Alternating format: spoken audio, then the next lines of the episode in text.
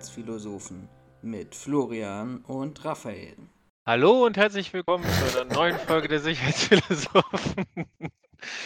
Was denn nicht anders? Na, warte, dann komm, wir fangen nochmal. Nein, nein, nein, alles gut. Lass uns Nein, wir weitermachen. fangen- Lass uns nein. weitermachen. Wir, wir, wir, wir begrüßen heute mit etwas gute Laune.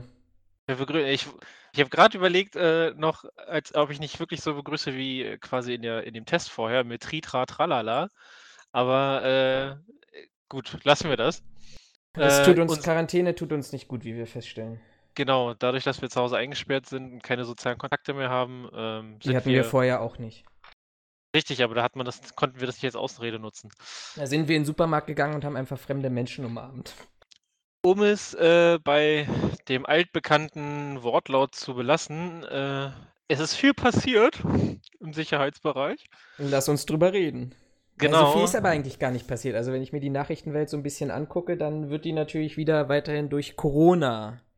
Ja, ich äh, glaube nicht, mal- also dominiert. ich würde nicht mal behaupten, dass so wenig passiert ist. Ich glaube, wir kriegen momentan einfach nur nichts mit, weil halt jeder über Corona sprechen will.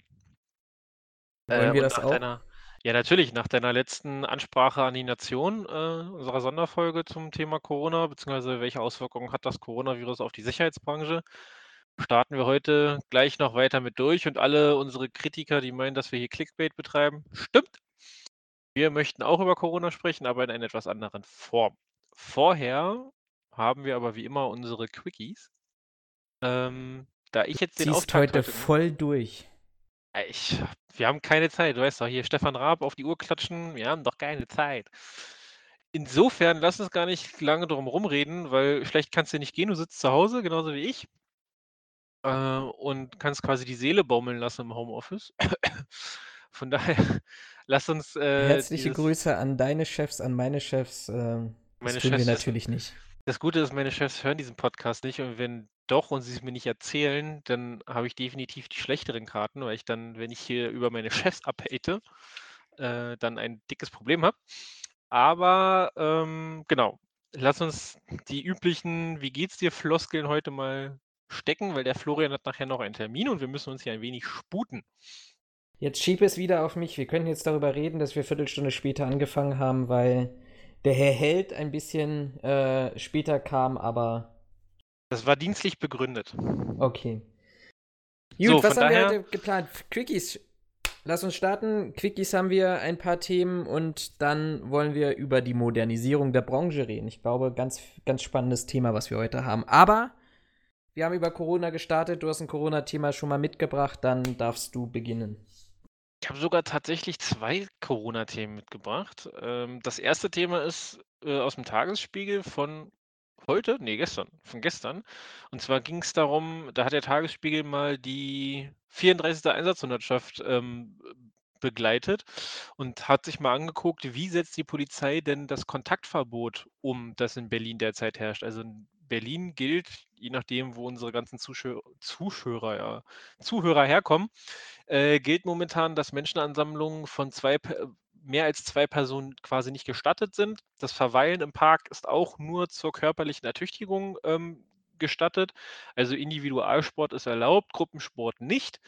Ähm, wenn man ähm, mit mehreren Personen quasi unterwegs ist, oder nein, mit mehreren Personen darf man nicht unterwegs sein. Und bei zwei Personen muss man einen Mindestabstand von zwei Metern halten. Ähm, genau, das ist quasi so die, die Regelung, die in Deutschland, oder nicht in Deutschland, in Berlin gerade gilt. Und hier ist die 34. Einsatzhundertschaft, wie gesagt, einmal be äh, begleitet worden. Angefangen haben sie bei der äh, Sehitlik-Moschee am Kolumbiadamm. Da haben sie irgendwie 30, 40 Menschen äh, an, äh, angetroffen, die eng beieinander standen und sich auch umarmt haben. Da muss ich zugeben, hat die Polizei in meinen Augen ähm, ja, Menschlichkeit bewiesen, um das mal so zu sagen. Nämlich, die sind nicht dazwischen gegangen, da handelte es sich nämlich um eine Trauerfeier. Und da haben sie auch gesagt, dass sie da nicht dazwischen gehen werden, weil das halt einfach ja, eine moralische Frage ist, sage ich mal. Ähm, sind dann halt noch weitergegangen, haben irgendwie so ein, sag mal, schon eine Strecke gehabt, die sie wohl an dem Tag schon des Öfteren lang, ge lang gelaufen, lang gefahren sind, um die Leute anzusprechen. Ähm, waren wohl unter anderem auch im Volks Volkspark Hasenheide ähm, und haben die gleiche Strecke dann quasi nochmal abgelaufen. Ähm, was hier ganz interessant ist, die Polizisten sprechen die Leute halt drauf an, wenn ihnen irgendwas auffällt. Und ähm, es wird hier davon geschrieben, dass sie sogar Leute hatten, die gar nicht wussten, dass sie sich so nicht treffen dürfen. Unter anderem hatte die Polizei sogar ähm, über Twitter und Facebook schon bekannt gemacht, dass man nicht die 110 anrufen soll, wenn man Fragen hat, ähm, ob man sich mit dem treffen darf oder ob man das machen darf. Sondern dass man manchmal vielleicht einfach seinen gesunden Menschenverstand nutzen sollte und sich fragen sollte, muss das jetzt wirklich gemacht werden oder nicht? Darüber hinaus bin ich der Meinung, sind die Regeln, die aufgestellt wurden, jetzt auch nicht so schwer zu verstehen, aber das ist, wie gesagt, nur meine Meinung. Ähm, es gab hier den einen oder anderen, der sagte, wusste er nicht. Die haben zum Beispiel eine Frau im Park angetroffen, die hat auf einer Bank gesessen alleine und gelesen. Das verstößt aber derzeit gegen die, ähm, ich sag mal, Ausgangsbeschränkungen, weil es nämlich heißt, zur körperlichen Ertüchtigung raus, ansonsten nach Möglichkeit drinnen bleiben. Tipp an alle, die unbedingt draußen lesen wollen, setzt euch auf den Balkon. So, da ist mein erstes Thema auch schon durch. Also meine ersten drei Minuten. Ähm, ich hätte eine Frage. Also, oder äh, äh ich fange mal mit einer Frage an. Glaubst du echt, dass man so präsent wie Corona ist, das in der heutigen Zeit echt nicht mitbekommen kann? Nee, glaube ich tatsächlich nicht. Also sie schreiben hier auch von einem Fall, wo sie äh, einen Skateplatz irgendwie ähm, anlaufen, der irgendwo in dem Park da liegen muss. Also ich weiß jetzt nicht, ob es Hasenheide ist oder in einem anderen Park auf jeden Fall auf einer Grünfläche und sie sagen, sie haben da 60 bis 70 Leute angetroffen und als sie die Polizei gesehen haben, sind die natürlich äh, türmen gegangen. Mhm. Ähm, sie haben das dann zwar mit Flatterband abgesperrt, aber der Führer oder der Zugführer der Einsatzhundertschaft sagt selbst, spätestens in 30 Minuten sind halt die nächsten Leute hier und setzen sich hier hin. Ähm, das interessiert teilweise Leute einfach nicht. Und das ist eigentlich genau der, der Punkt, wo ich sage, das ist echt schade, dass äh, durch die Medien, also geht es geht ja nicht nur durch die Medien, es geht durch die Medien, es geht durch Social Media, es, weiß ich nicht, es wundert mich nicht, dass wir das, dass wir damit nicht inzwischen Hauswände plakatieren. Ähm, aber du kriegst ja überall, selbst wenn du zum, ähm, zum Supermarkt gehst, meine Supermärkte hier auch, haben A, ihre Öffnungszeiten geändert, B, haben draußen Aushänge dran, wie du dich im Laden verhalten sollst und C, haben sogar dran, helfen sie ihren Nachbarn, sofern die selber hm. nicht einkaufen gehen können. Also wirklich alles darauf ausgelegt, nach Möglichkeit zu Hause bleiben zu können oder zumindest darüber bekannt zu machen und jetzt Leute zu haben, die sagen, das durfte ich nicht, das wusste ich nicht, halte ich doch schon für ein bisschen also das in meinen Augen ist das, glaube ich, teilweise eine Ausrede. Also sie schreiben hier auch von einem von 'nem englischsprachigen von einer englischsprachigen Person, die meinte, ähm, dass sie das offensichtlich nicht wusste. Der nehme ich das am ehesten noch ab, weil sie wahrscheinlich nicht, äh, die deutschen Nachrichten guckt. Ähm, wenn das vielleicht, weiß ich nicht jemand ist, der kurz vor Corona äh, nach Deutschland eingereist ist oder sowas, da, da kann ich mir das noch vorstellen. Ähm, aber bei zumindest den deutschsprachigen halte ich das doch für eher unwahrscheinlich. Ich würde mal kurz deine, deine Ausführungen ergänzen wollen, weil die äh, Berliner Polizei hat ja zum, am, zum ersten Kontrolltag nach, der Inkraft, nach dem Inkrafttreten eine Pressemeldung rausgegeben. Und wenn mhm. man da liest, dass, dass ähm, 91 Objekte kontrolliert wurden und in 55 Fällen Zuwiderhandlung festgestellt wurden, also bei Objekten gehe ich mal stark davon aus, dass das Cafés, Bars, Restaurants, ähnliches gewesen waren und 40 Strafanzeigen nur allein in 12 Stunden von 6 bis 18 Uhr ähm, geschrieben wurden, dann ist das tatsächlich wirklich ein Thema, wo man. Von, die, wann, sind, von wann sind deine Informationen? Die sind äh, Polizeimeldung vom 23.03. Ah, okay, weil, genau, beim 25, am 25. jetzt hier den Zeitungsartikel, den ich habe, schreiben sie nämlich von, ähm, warte, von 251 Objekten und Personengruppen wurden seitdem kontrolliert. Also sie schreiben jetzt hier leider nicht. Achso, seit dem frühen Montagmorgen, genau. Also die also Summierung jetzt, praktisch. Genau, genau, sind, mhm. sind insgesamt 251 Objekte und Personengruppen kontrolliert worden. In 117 Fällen wurden Verstöße gegen die Verordnung zur Eindämmung des Coronavirus festgestellt. 44 Geschäfte wurden geschlossen, 70 Strafanzeigen geschrieben. Weil sich Personen nicht an das Kontaktverbot hielten, zum Beispiel in Gruppen von mehr als zwei Personen unterwegs waren, stellten Polizisten zwölf Anzeigen wegen Ordnungswidrigkeiten aus. Aber ja, finde ich nicht ordentlich. Also, also finde ich ordentlich dafür, dass, dass das Thema so präsent ist und ich glaube, uns, uns alle soll uns ja diese, dieses Infektionsschutzgesetz und beziehungsweise die jeweiligen Verordnungen dazu ja schützen. Also ich glaube, da hat jeder von uns eine Pflicht und eine Verantwortung. Ich weiß, ich weiß gar nicht, ich weiß gar nicht, wo das war, aber irgend, ich habe in irgendeinem, ich glaube, es war ein Gespräch oder ich habe irgendwo eine Sprachnachricht von, von, einer, von einer Freundin mitgehört oder sowas.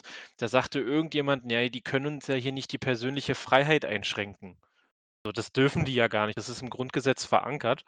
Äh, ach ne, genau, das hat mir jemand geschrieben. Genau, eine, 'ne 'ne Freundin hatte mir das geschrieben per WhatsApp, von wegen, ja, hier, die dürfen äh, die dürfen nicht unsere persönliche Freiheit einschränken, ähm, weil das ist ja im Grundgesetz verankert. Wo ich ganz klar sagen muss, doch, das dürfen die.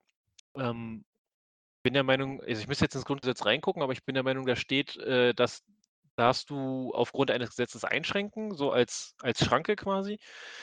Ähm, und das Infektionsschutzgesetz lässt es zu, dass du Personen also das, was ja schon passiert ist, aber weil viele das offensichtlich nicht wissen, dass Personen, ähm, auf behördliche Anordnung, ähm, ihre Wohnung nicht mehr verlassen dürfen. Also, das ist ja dann die, äh, Einschränkung Mhm. der der der persönlichen Freiheit.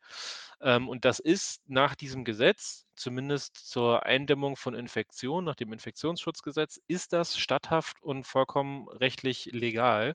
Also, für alle Leute, die jetzt auch sich hinsetzen und sagen: „Na ja, aber das Grundgesetz gibt uns persönliche, äh, Freiheit und hier Grundrechte und die dürfen nicht eingeschränkt werden.“ Doch, in bestimmten Fällen dürfen sie das. Das wird auch in diesem Fall hier annähernd getan. Im Wahrscheinlich, ja. im Endeffekt, wir dürfen ja immer noch rausgehen, ne? Es muss dann nur einer, ich sage mal, gewissen körperlichen Ertüchtigung, ähm, Nicht mehr als 2 liegen. Personen, mhm. Genau, aber man darf ja also man sagt die Polizei hier auch selber und ich denke, da da, äh, wird jeder Polizist mitmachen. Ähm, man darf ja selbst immer noch spazieren gehen. Also, macht euch Musik auf die Ohren, lauft 3 Runden durch 'n Park, dann seid ihr auch draußen gewesen, habt euch 'n bisschen bewegt. Da wird keiner gegen was sagen. Was halt keiner sehen will, ist, dass ihr jetzt plötzlich anfangt, die Picknickdecke auszupacken, äh, 'n Grill hinzustellen und euch da erst mal fett, äh, euer Nachmittagsessen abbratet. Also, das Ja. ne, um so was geht es halt. Wobei heute, ähm, tatsächlich eine Meldung über die dpa gekommen ist, dass ein Mann aus NRW, wo auch sonst, aus Aachen, gegen die Landesregierung grade vor dem Oberverwaltungsgericht in Münster klagt oder beziehungsweise heute Klage eingereicht hat, Ah, okay. ähm, um praktisch zur die Rechtsverordnung der dortigen Landesregierung, Föderalismus lebt ja, ähm, überprüfen zu lassen, weil er tatsächlich, ähm, vom Oberverwaltungsgericht eine Entscheidung haben möchte, ob diese Rechtsverordnung verhältnismäßig ist und ob es überhaupt eine Rechtsgrundlage gibt, unabhängig davon, dass ich tatsächlich, und ich glaube, da stimmst du mir auch zu, diese Maßnahmen der der Landesverordnungen zur Eindämmung tatsächlich begrüße, bin ich aber tatsächlich mal gespannt und auch ein bisschen in der Hoffnung, dass all den Kritikern, die jetzt sagen: „Ja, aber die Regierung will uns nur einsperren und uns nicht draußen haben“ und da gibt's ja zigtausend Verschwörungstheorien, die ja noch ergänzend dazukommen, dass, ähm dass hier ein Urteil gesprochen wird, das das zulässt. Und wenn nicht, dann wird's sowieso noch mal spannend, wie man das überhaupt und in welcher Form eindämmen möchte und kann, aber da da will ich das will ich mir gar nicht ausmalen, solange es da noch nicht 'n 'n Fakt geschaffen wurde. Also, da muss ich ehrlich zugeben, würde ich mich sehr stark wundern, wenn das, äh, das Oberv äh, ähm, da gegen die, äh, Verordnung der der Landesregierung stimmt. Ähm, weil im Endeffekt, wenn dann noch mehr passiert, sind die in meinen Augen in erster Instanz vollumfänglich dafür haftbar, weil sie ja diese Verantwortung dann übernehmen, sagen: „Ne, ne, ne, ne, also hier uns einsperren, das dürft ihr eigentlich gar nicht.“ Ähm Es wird ja, spannend. Also, ich ich letztendlich die glaube ich, ist es 'ne witzigerweise Rechtsgutabwägung. auf jeden Fall diese diese ganzen Theorien von wegen, dass jetzt hier die Soldaten einmarschieren und hast du nicht gesehen, ähm, die habe ich auch schon am Rande mitbekommen. Ich habe mir keine durchgelesen, weil ich's einfach, um ehrlich zu sein, zu bescheuert finde. Ähm, aber mal gucken. Also, ich bin, ähm bin gespannt, wie das noch weitergeht, auch mit den Theorien. Willst du gleich dein dein dein 2. Corona-Thema abfrühstücken? Äh, ja, kann ich gerne machen. Muss ich nur meinen Timer starten. Da ist er. 2. Thema. Und zwar habe ich das vorhin von 'nem Kollegen erfahren. Frankreich bittet, äh, die Bundeswehr um Hilfe. Jetzt werden sich alle fragen: „Hä, was, warum?“ Ähm, und zwar hat Frankreich aktuell beziehungsweise seit ja, seit mehreren Wochen extreme Probleme mit dem Coronavirus. Ähm, und zwar ist wohl auf Arbeitsebene, also in auf, äh, äh, äh auf Ebene der, äh, Diplomaten, ähm, ist wohl ge gefragt worden oder angefragt worden, ob die Bundeswehr, äh, Amtshilfe leisten könnte in, äh, Frankreich und zwar durch unter anderem fliegendes Gerät. Also, es geht darum, dass Patienten in Frankreich von einem in einen anderen Standort verlegt, äh, werden müssten und offensichtlich fehlen da momentan die Kapazitäten, diese Patienten zu transportieren. Ähm Auch wurde gefragt, ob Soldaten eingesetzt werden können, in welcher Art und, For in welcher Art und Weise, ist aber noch nicht, also ist in dem, dem Bericht hier noch nicht zu entnehmen. Da gab es wohl noch nichts äh, Konkretes zu. Die Bundeswehr prüft das wohl aktuell. Dem äh, Verteidigungsministerium liegt äh, die offizielle Anfrage aus Frankreich bisher noch nicht vor ähm, oder die offizielle Bitte dazu. Äh, man ja, rechnet aber damit, dass das jetzt quasi so in den nächsten zwei, drei Tagen kommt. Ähm, für alle, die es nicht wissen, die Bundeswehr unterhält zusammen mit dem französischen Militär eine deutsch-französische Brigade. Es geht unter anderem auch um die, ob man die nicht eventuell einsetzen könnte. Ähm, und äh, es gibt darüber hinaus noch andere ähm, Patenschaften oder Partnerschaften, die man mit Frankreich pflegt. Unter anderem sind wohl 14 schwer erkrankte Corona-Patienten aus Frankreich derzeit in Deutschland, in Hessen, glaube ich, ähm, zur äh, Behandlung. Also es ist jetzt nicht so, dass wir da noch gar nichts mehr zu tun haben. Und um das vielleicht mal ein bisschen, ähm, äh, um das, um, um klarzumachen, dass Frankreich da in einer definitiv schwierigeren Lage ist als wir, ähm, steht jetzt hier Stand heute, glaube ich. Warte, das will ich nachhalten. Ja, Stand heute ähm, hat Frankreich wohl mehr als 25.000 infizierte Personen und mehr als 1.300 Todesfälle. Ähm, ich weiß nicht, ob du die RKI-Seite noch offen hast. Äh, ich, äh, ich bin, ich arbeite daran. Ja, ich nehme mich auch gerade. Aber ich habe ähm, gerade was von dir gelernt. Also siehst du so, ähm, ich, ich wusste beispielsweise gar nicht, dass wir eine gemeinsame Brigadetruppe, deutsch-französische Brigadetruppe. Da gibt es sogar, die haben sogar, also die, die Bundeswehr oder die Soldaten haben ja immer ein Abzeichen auf ihrem Barett, ne, wo die quasi zugehören. Äh, so ein Identitätsabzeichen. Und nach meinem letzten Stand, und der ist jetzt auch schon wieder ein bisschen älter, müsste ich aber schnell mal gucken, ähm, hat ähm, die deutsch-französische Brigade sogar ihr eigenes Abzeichen. Also die erkennst du auch sofort, wenn du äh, denen begegnen würdest. So, meine drei Minuten sind um und ich habe Zahl auch. Laut äh, Robert-Koch-Institut mit Stand vom 26.03.0 Uhr hat Deutschland 198 Todesfälle. Also da ist die Zahl um einiges höher in Frankreich. Warum, wieso, weshalb, kann ich nur spekulieren, weiß ich nicht.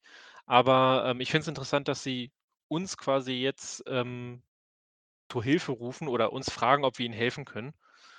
Ähm, weil entweder bedeutet das, dass wir ein echt gutes Gesundheitssystem haben, echt gesunde Menschen oder dass äh, ja, Frankreich eventuell ein Problem mit seinem Gesundheitssystem hat, wenn die quasi jetzt am Boden liegen. Wobei man sich die Frage stellen müsste, wenn es bei uns ähnlich aussehen würde, hätten wir wahrscheinlich das wohl wir haben das gleiche Problem. Sehe ich gerade bei den Zahlen des RKIs, weil wir haben nämlich aktuell laut RKI 36.500 äh, Covid-Fälle, infizierte Fälle und wir laufen noch nicht am Krückstock. Also von daher. Ja, weil es auch bei uns sehr punktuell ist. Ich glaube, wir machen in dieser Diskussion einfach den Fehler und ich verlinke tatsächlich auch nochmal für diejenigen, die es bisher noch gar nicht nirgendwo sich damit beschäftigt haben, auch das Dashboard des Robert Koch Instituts tut's, ähm, weil es dort ganz interessant ist. Wir reden ja immer über Bundesländer und wenn ich in die Bundesländer reingucke, na, dann sind halt Bayern und Baden-Württemberg sowie Teile von Westdeutschland, die nahe der französischen, belgischen, niederländischen Grenze liegen, ähm, stark davon betroffen. Schaue ich aber mir die Landkreise an, dann sieht man dort aus, zumindest aus meiner Sicht, und ich will das gar nicht hier interpretieren, es dafür genug andere gibt, die das ähm, deutlich besser können als ich, sieht man aber doch tatsächlich eine, eine stark örtliche Zuschneidung und ähm, punktuelle, wie soll ich sagen, punktuelle Schwerpunkte. Punktuelle und, äh, Schwerpunkte. Mhm. Punktuelle Schwerpunkte, also örtliche Schwerpunkte. Wir, wir, sind heute wieder li äh, äh, literarische Meister. Das literarische Quartett. Ja, ähm, aber ich, ich, ich muss ehrlich zugeben, ähm, wieso? Du hast zwei Persönlichkeiten, ich, Quartett passt. Ähm, aber trotzdem sind ja die Landkreise, die am stärksten betroffen sind, immer noch in der Region, ich sag mal, Südwestdeutschland verortet. Also richtig mit so einem schönen. Wenn du nicht Südwestafrika sagst, Deutsch-Südwestafrika. Nein, aber das, ist, ist, äh, das, das ist richtig, natürlich. Das, da, dadurch kommt ja dann die Gesamtbundeslandbetrachtung. Mhm. Aber ich, ich bin ja ein Fan auch von objektiven und, und sachlichen Begründungen. Und wenn es dann heißt, ganz Bayern ist schlimm, hm, dann würde ich dem erstmal widersprechen. Also ohne die, die Krise, die Situation kleinreden zu wollen. Aber ich muss mich natürlich damit auch die Frage stellen, bin ich jetzt im Nürnberger, Augsburger Raum oder befinde ich mich in München, wo ich tatsächlich einen Hotspot habe? Hm. Äh, was ganz interessant ist, das Dashboard wird auch immer wieder, ähm, aktualisiert und ein bisschen verbessert. Ähm, als wir das erste Mal reingeguckt haben, hattest du für die, äh, Covid-19-Fälle pro Tag, ähm, nur noch mal die Möglichkeit, das auf die Fälle auf 100.000 Einwohner umzulegen. Ähm, inzwischen haben sie aber gemerkt, dass sie teilweise die, ähm die Fälle gar nicht so schnell übermitteln können, ähm, wie sie sie hier darstellen wollen, weswegen sie inzwischen das so eingeführt haben, dass man pro Tag eine Meldung hat und dann ähm, Meldeverzug von, von, von bis zu fünf Tagen ähm, noch mit aufnimmt, sodass die Zahlen dann nach Möglichkeit immer weniger Dunkelziffer haben. Hm. Man muss aber, da es halt nach, am Ende wieder eine Statistik ist, das hatten wir am Anfang, als wir uns darüber unterhalten hatten, auch schon mal, trotzdem sagen, aktuell wenn man nur auf die Bundesländerkarte guckt, sind Bayern und Baden-Württemberg die am schwersten betroffensten Länder oder Bundesländer, was aber einfach daran liegt, dass die Darstellung immer darauf gerechnet wird, ähm, wie viele Fälle pro 100.000 Einwohner ähm, das entsprechende Bundesland hat. Jetzt, wenn man mal reinguckt, Oh nee, hat sich sogar schon geändert. Also, als wir das erste Mal reingeguckt haben, war Nordrhein-Westfalen hatten die immer noch mehr Fälle als Baden-Württemberg. Inzwischen haben sie sich angeglichen, ähm, aber Nordrhein-Westfalen wird beispielsweise, obwohl sie nahezu ähnliche Fallzahlen oder nahezu gleiche Fallzahlen haben, ähm, nicht in der gleichen Farbe angezeigt wie Baden-Württemberg und Bayern, was einfach daran liegt, die, ähm, Einwohnerzahl ist halt um einiges größer und dadurch fällt halt dieses Verhältnis Fälle pro 100.000 Einwohner und da hast du dann wieder diese äh, Verzerrung, sage ich mal, die du in der Statistik einfach hast. Also einfach nur auf das Dashboard drauf gucken, sagen, oh, schöne Farben, oh, das sieht aber schlimm aus, funktioniert auch hier nicht. Wenn ihr euch das Dashboard anguckt, klickt euch durch die verschiedenen Länder, vergleicht die Zahlen, guckt es euch genau an, nehmt euch die Zeit, da mal ein bisschen reinzugehen, weil ansonsten ähm, ja, ist es ein bisschen verfälscht, aber das ist nun mal ein Statistikproblem. Aber wenn ich mir die kumulierten Fälle mal angucke und dann sollten wir, weil wir gleich nochmal über Corona wahrscheinlich sprechen werden, äh, nochmal zu anderen positiveren Themen vielleicht übergehen. Wenn man sich aber die kumulierten Fälle beim Robert Koch Institut ansieht und da auch mal eine Zeitachse drüber liegt, wann, wann denn eigentlich wir angefangen haben mit Maßnahmen, dann sehe ich jetzt wirklich tatsächlich keine deutliche Abschwächung bisher. Das wird auf alle du? Fälle nochmal spannend. Die siehst nee. du aber, wenn du dir die Fälle pro Tag anguckst, weil, das habe ich vorhin mit einem Kollegen festgestellt, hast du, ähm, gehen die Fälle in der Regel ja immer stark hoch und dann haben sie irgendwo wieder einen Einschnitt. Ja. Wenn du, die, wenn du das Datum der Einschnitte mal vergleichst, dann passiert das immer im Sechs-Tage-Zyklus. Was bedeutet, dass die Tage, wo die Zahlen runtergehen, immer der Sonntag ist. Das haben wir vorhin schon geprüft und haben für uns festgestellt, an Sonntagen sind die Menschen, unabhängig davon, ob jetzt Corona-Zeit ist oder nicht, ähm, sind die Menschen einfach wesentlich weniger unterwegs. Du hast weniger, wenig, äh, deutlich weniger Ansteckmöglichkeiten.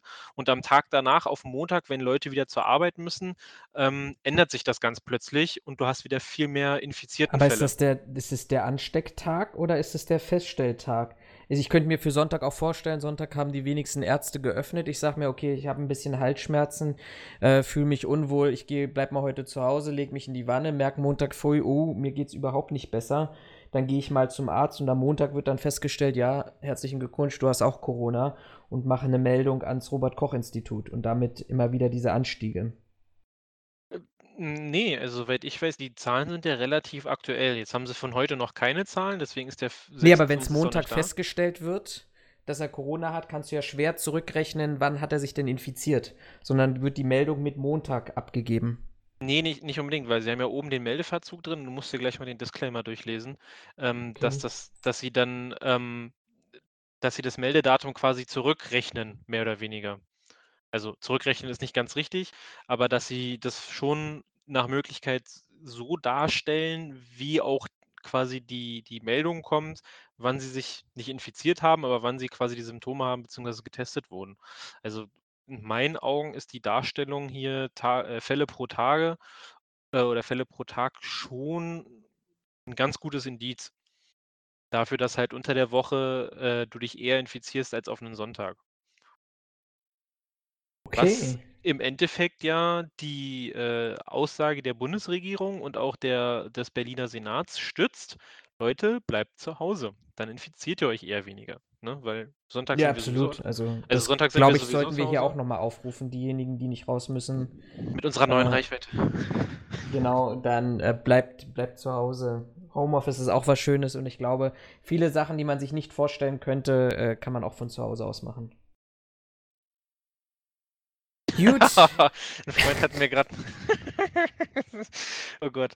Ein Freund hat mir gerade äh, ein Foto geschickt aus einem Einkaufsmarkt äh, mit der Unterschrift hier in Mönchengladbach in der Einkaufshalle gesichtet.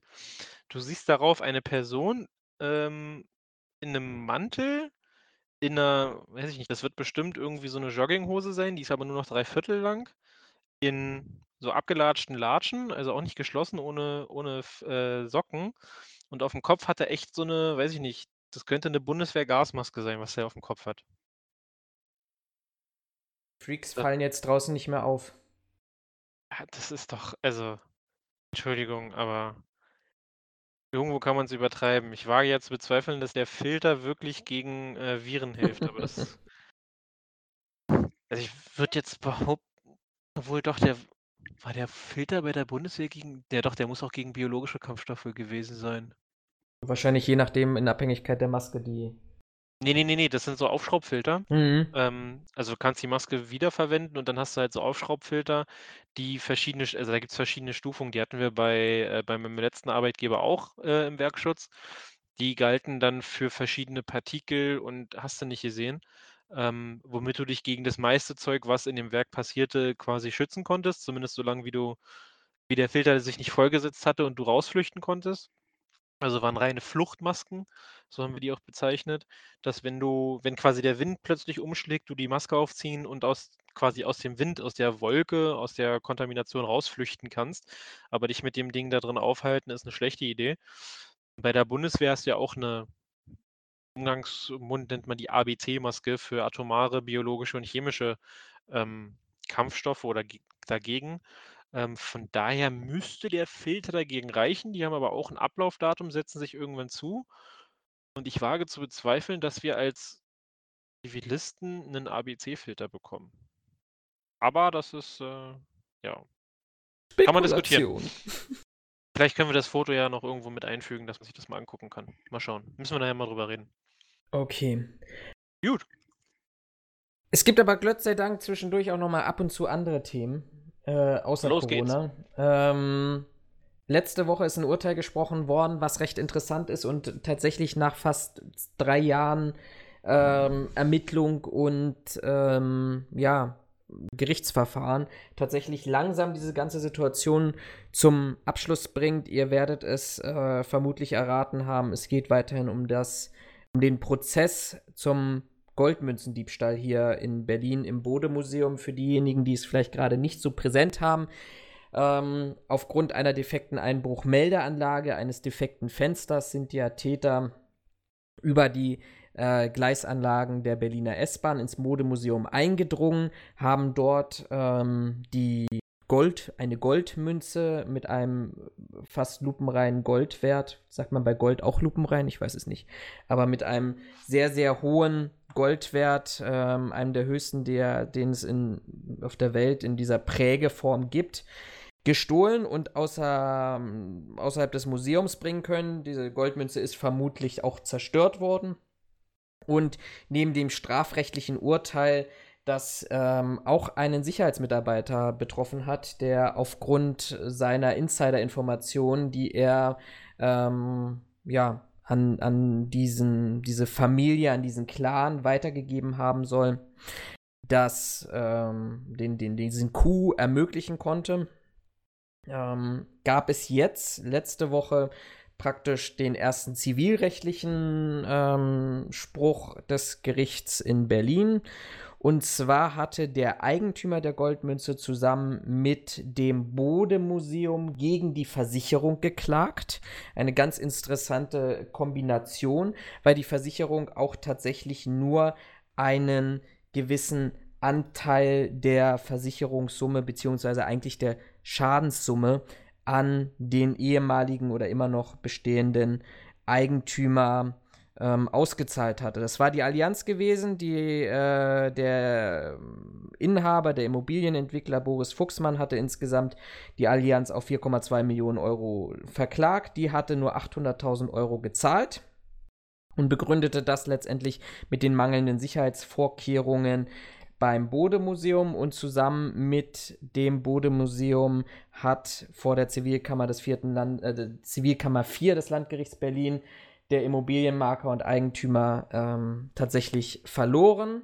Denn die Richter argumentierten so, dass aufgrund des Versäumnisses des Museums, der fehlenden Kompensation, der bekannten ähm, Sicherheitsmängel und der damit verbundenen Gefährdungserhöhung auch dem Versicherungsnehmer, zumindest in der Konstellation Versicherungsnehmer und Versicherung, dieser Schaden und die erhöhte Gefährdung zugeschrieben werden kann. Feierabend. Das heißt, ähm, die Versicherung muss diese, diese Summe zwischen den 800.000 und 4,2 Millionen Euro nicht zahlen. Und damit ist ein versicherungsrechtlicher Anspruch gegen den Versicherer ausgeschlossen. Ganz interessant wird es jetzt nochmal, ob tatsächlich der Immobilienmarker, dazu hat er sich noch nicht geäußert, jetzt gegen das Bodemuseum klagt und somit das Land Berlin die Kosten übernehmen muss. Aber die Urteilsbegründung fand ich hier tatsächlich ganz ähm, bemerkenswert. Also ich wage zu bezweifeln, dass es anders ist, aber mich würde mal interessieren, ob denn die Allianzversicherung ähm, quasi auch, ich sag mal, vorgeschrieben hat, dass es eine Einbruchmeldeanlage geben muss und oder was für Ersatzmaßnahmen man da schaffen kann. Ähm, das also, ist eine, das, das ist eine, das wirst du wahrscheinlich so nicht rausfinden, aber das Thema war ja gewesen, dass ähm, ja, dass letztendlich dieses Defekt am Fenster ähm, die fehlende Einbruchmeldeanlage, der Defekt wurde mit einer Plexiglasscheibe kompensiert. Ähm, die Einbruchmeldeanlage wurde überhaupt nicht kompensiert. Ähm, der Ausfall zumindest in dem Bereich und somit konnten die Täter durch ein leichtes und die Insiderinformationen ja halt an diese Goldmünze rangelangen. Und ich gehe mal ganz stark davon aus, ich gehe mal, aber das ist jetzt reine Spekulation, das muss man vorne wegschieben, dass der ähm, Eigentümer der Goldmünze tatsächlich nicht äh, vertraglich festgehalten hat, sonst hätte er, nicht, hätte er nämlich von vornherein gegen das Bodemuseum geklagt, dass bestimmte Schutzmechanismen zu erfüllen seien. Die Allianz wird bei dieser Versicherungssumme sicherlich gesagt haben, äh, du musst hier Mindestanforderungen erfüllen. Gen genau das meine ich nämlich. Ähm, ob von Seiten der Versicherung klar äh, quasi klar geschrieben war, was, äh, was gefordert ist, damit diese Versicherungssumme gedeckt ist.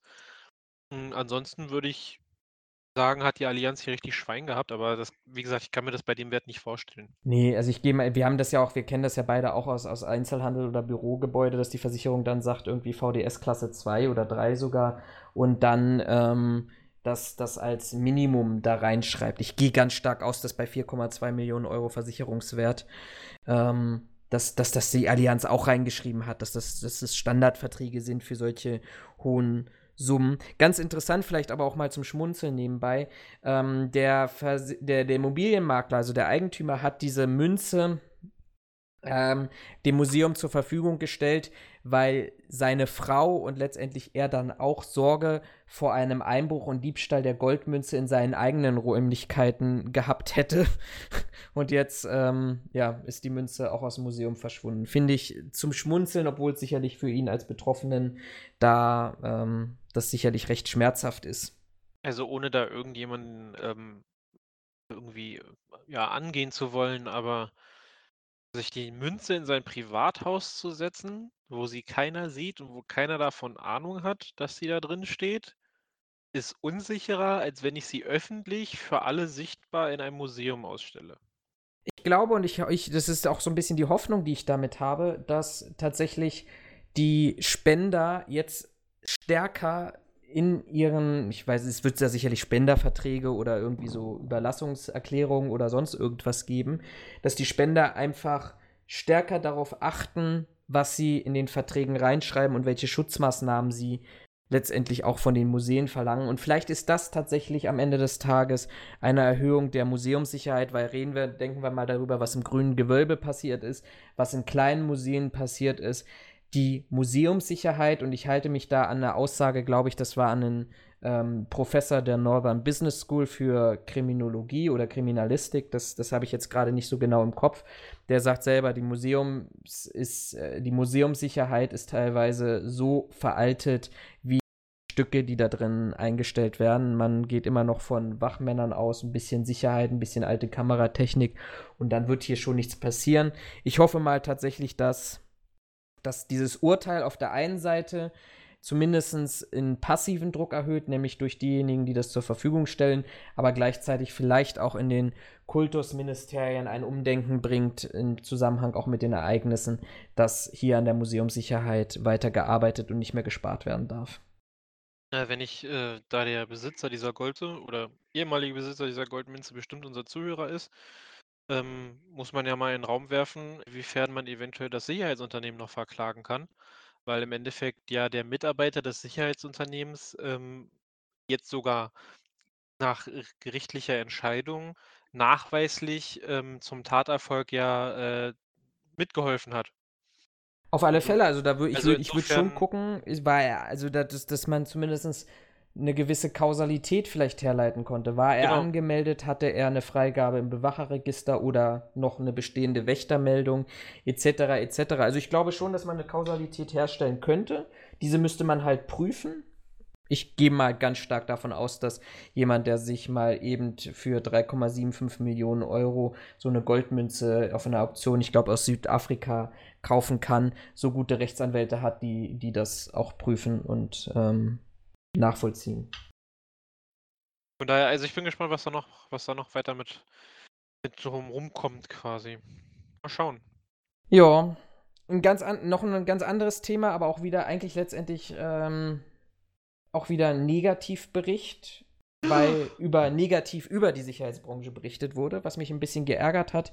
Ähm, es gab ja schon vor ein paar Wochen den WDR-Bericht über die Security-Branche. Da wurde vom Boom gesprochen und so ein bisschen, ja, die, die Herleitung, dass dieser Boom auf den Rücken der Mitarbeiter und auf Rücken von Sicherheitslücken ähm, also fehlende Bewacheranmeldung, Servicepersonale definieren, statt Sicherheitskräfte zu fordern, etc. Ähm, dass, dass man das hat. Ich glaube schon, dass wir an dieser Stelle wirklich Probleme haben und die auch nicht kleinreden sollten.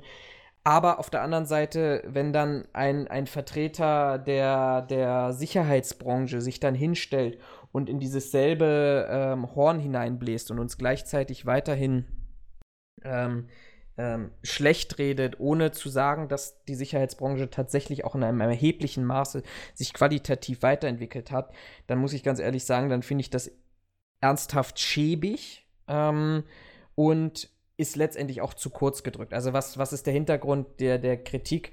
Man hat, ähm, man hat einen Lockvogel äh, in diesem Beitrag, der, der auch im, im, WDR oder auch in der AD gelaufen ist, in einem Sicherheitsunternehmen nach Rheinland-Pfalz geschickt und zufälligerweise war dieses ein Sicherheitsunternehmen, das ähm, nicht unbedingt danach gefragt hat, ob er eine Sachkundeprüfung hat oder ob er eine Unterrichtung hat und wollte ihn sofort einstellen. So, und dann endete an dieser Stelle der Beitrag. Frage, und, und, und das nutzte man journalistisch aus meiner Sicht auch falsch und, und, und unkompetent, inkompetent, ähm, da eine Ableitung zu machen. Da siehst du in der Begründung, wir haben es doch gesagt, die ganze Sicherheitsbranche ist ähm, schlecht und da arbeiten nur schwarze Schafe. Das Ganze muss man aber letztendlich im Kontext sehen, ähm, dass, dass letztendlich Rheinland-Pfalz zu den äh, fünf Bundesländern gehört, die über die geringste Anzahl von Beschäftigten verfügt. Ähm, Bayern, Nordrhein-Westfalen und Bayern wären objektiver und repräsentativer möglicherweise gewesen. Aber nichtsdestotrotz, ähm, wenn du dann den Vertreter der Sicherheitsbranche an dieser Stelle hast, der dann auch sagt, so, ähm, dass, dass, dass nur noch Sachkundeprüfung und nur noch äh, ähm, Sitzscheine da genutzt werden. Da war auch jemand von der IRK, der das so, so sagte. Und du einfach an dieser Stelle vergisst, dass ähm, wir letztendlich auch sehr, sehr gute Ausbildungen und Qualifikationen inzwischen haben. Fachkraft für Schutz und Sicherheit, Meister für Schutz und Sicherheit, geprüfte Werkschutzkräfte, Bachelor, Masterabsolventen im Sicherheitsmanagement, dann ist das, glaube ich, alles zu kurz gegriffen und da kann ich auch letztendlich nur jeden selber auffordern, der auch uns hier zuhört, zu gucken durch seine eigenen Aussagen, die natürlich objektiv sein sollten, die aber auch vielleicht auch ein bisschen subjektiv im Rahmen der eigenen Passion, Passion für das Gewerbe sein, auch, auch letztendlich ja leidenschaftlich sein können, sollte doch jeder darauf achten oder sich bewusst machen, dass er einen Beitrag dazu leistet, ähm, wie, wie das Bild der Sicherheitsbranche geprägt wird in der Gesellschaft. Und wenn ich selber als, als Vertreter rauslaufe und das Gewerbe schlecht mache, dann muss ich nicht wundern, wenn ich dann ständig und permanent bei dem unwissenden Publikum als schwarze Schafe, als Schmuddelbranche oder ähnliches bezeichnet werde.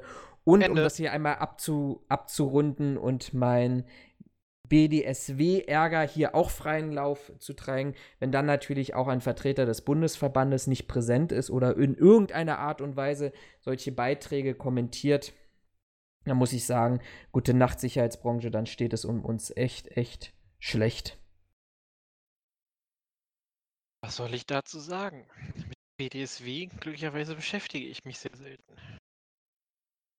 Uh, ich könnte, ich könnte. Ja, ja, also letztendlich, ich, ich, ich, nein, ich will mich jetzt hier nicht reinsteigern, aber ich, ich, ich bleibe bei meinem stärksten Argument, wenn ich dran denke, und ihr könnt das in Folge 9, was ich jetzt an dieser Stelle hier auch verlinken werde, nachgucken, als wir beim Breitscheidplatz äh, das Sicherheitskonzept geprüft haben, war ja parallel im November diese ganzen Demonstrationen der Landwirke und der Bauernverbände. Und wenn ich überlege, dass ein Bauernverband ähm, wie präsent die Vertreter des Bauernverbandes, die sicherlich auch nur Teile dieser landwirtschaftlichen Branche vertreten haben, wie präsent der Bauernverband in den Medien war, in der Gesellschaft war, auf der Straße war, dann frage ich mich, ähm, warum wir es mit unserer Branche nicht schaffen und uns lieber irgendwie beleidigen und äh, entsprechend titulieren lassen, anstatt hier in irgendeiner Art und Weise auch mal rauszugehen und vor allem jetzt in der Situation rauszugehen und darüber zu sprechen, warum und weshalb wir als Branche wichtig sind.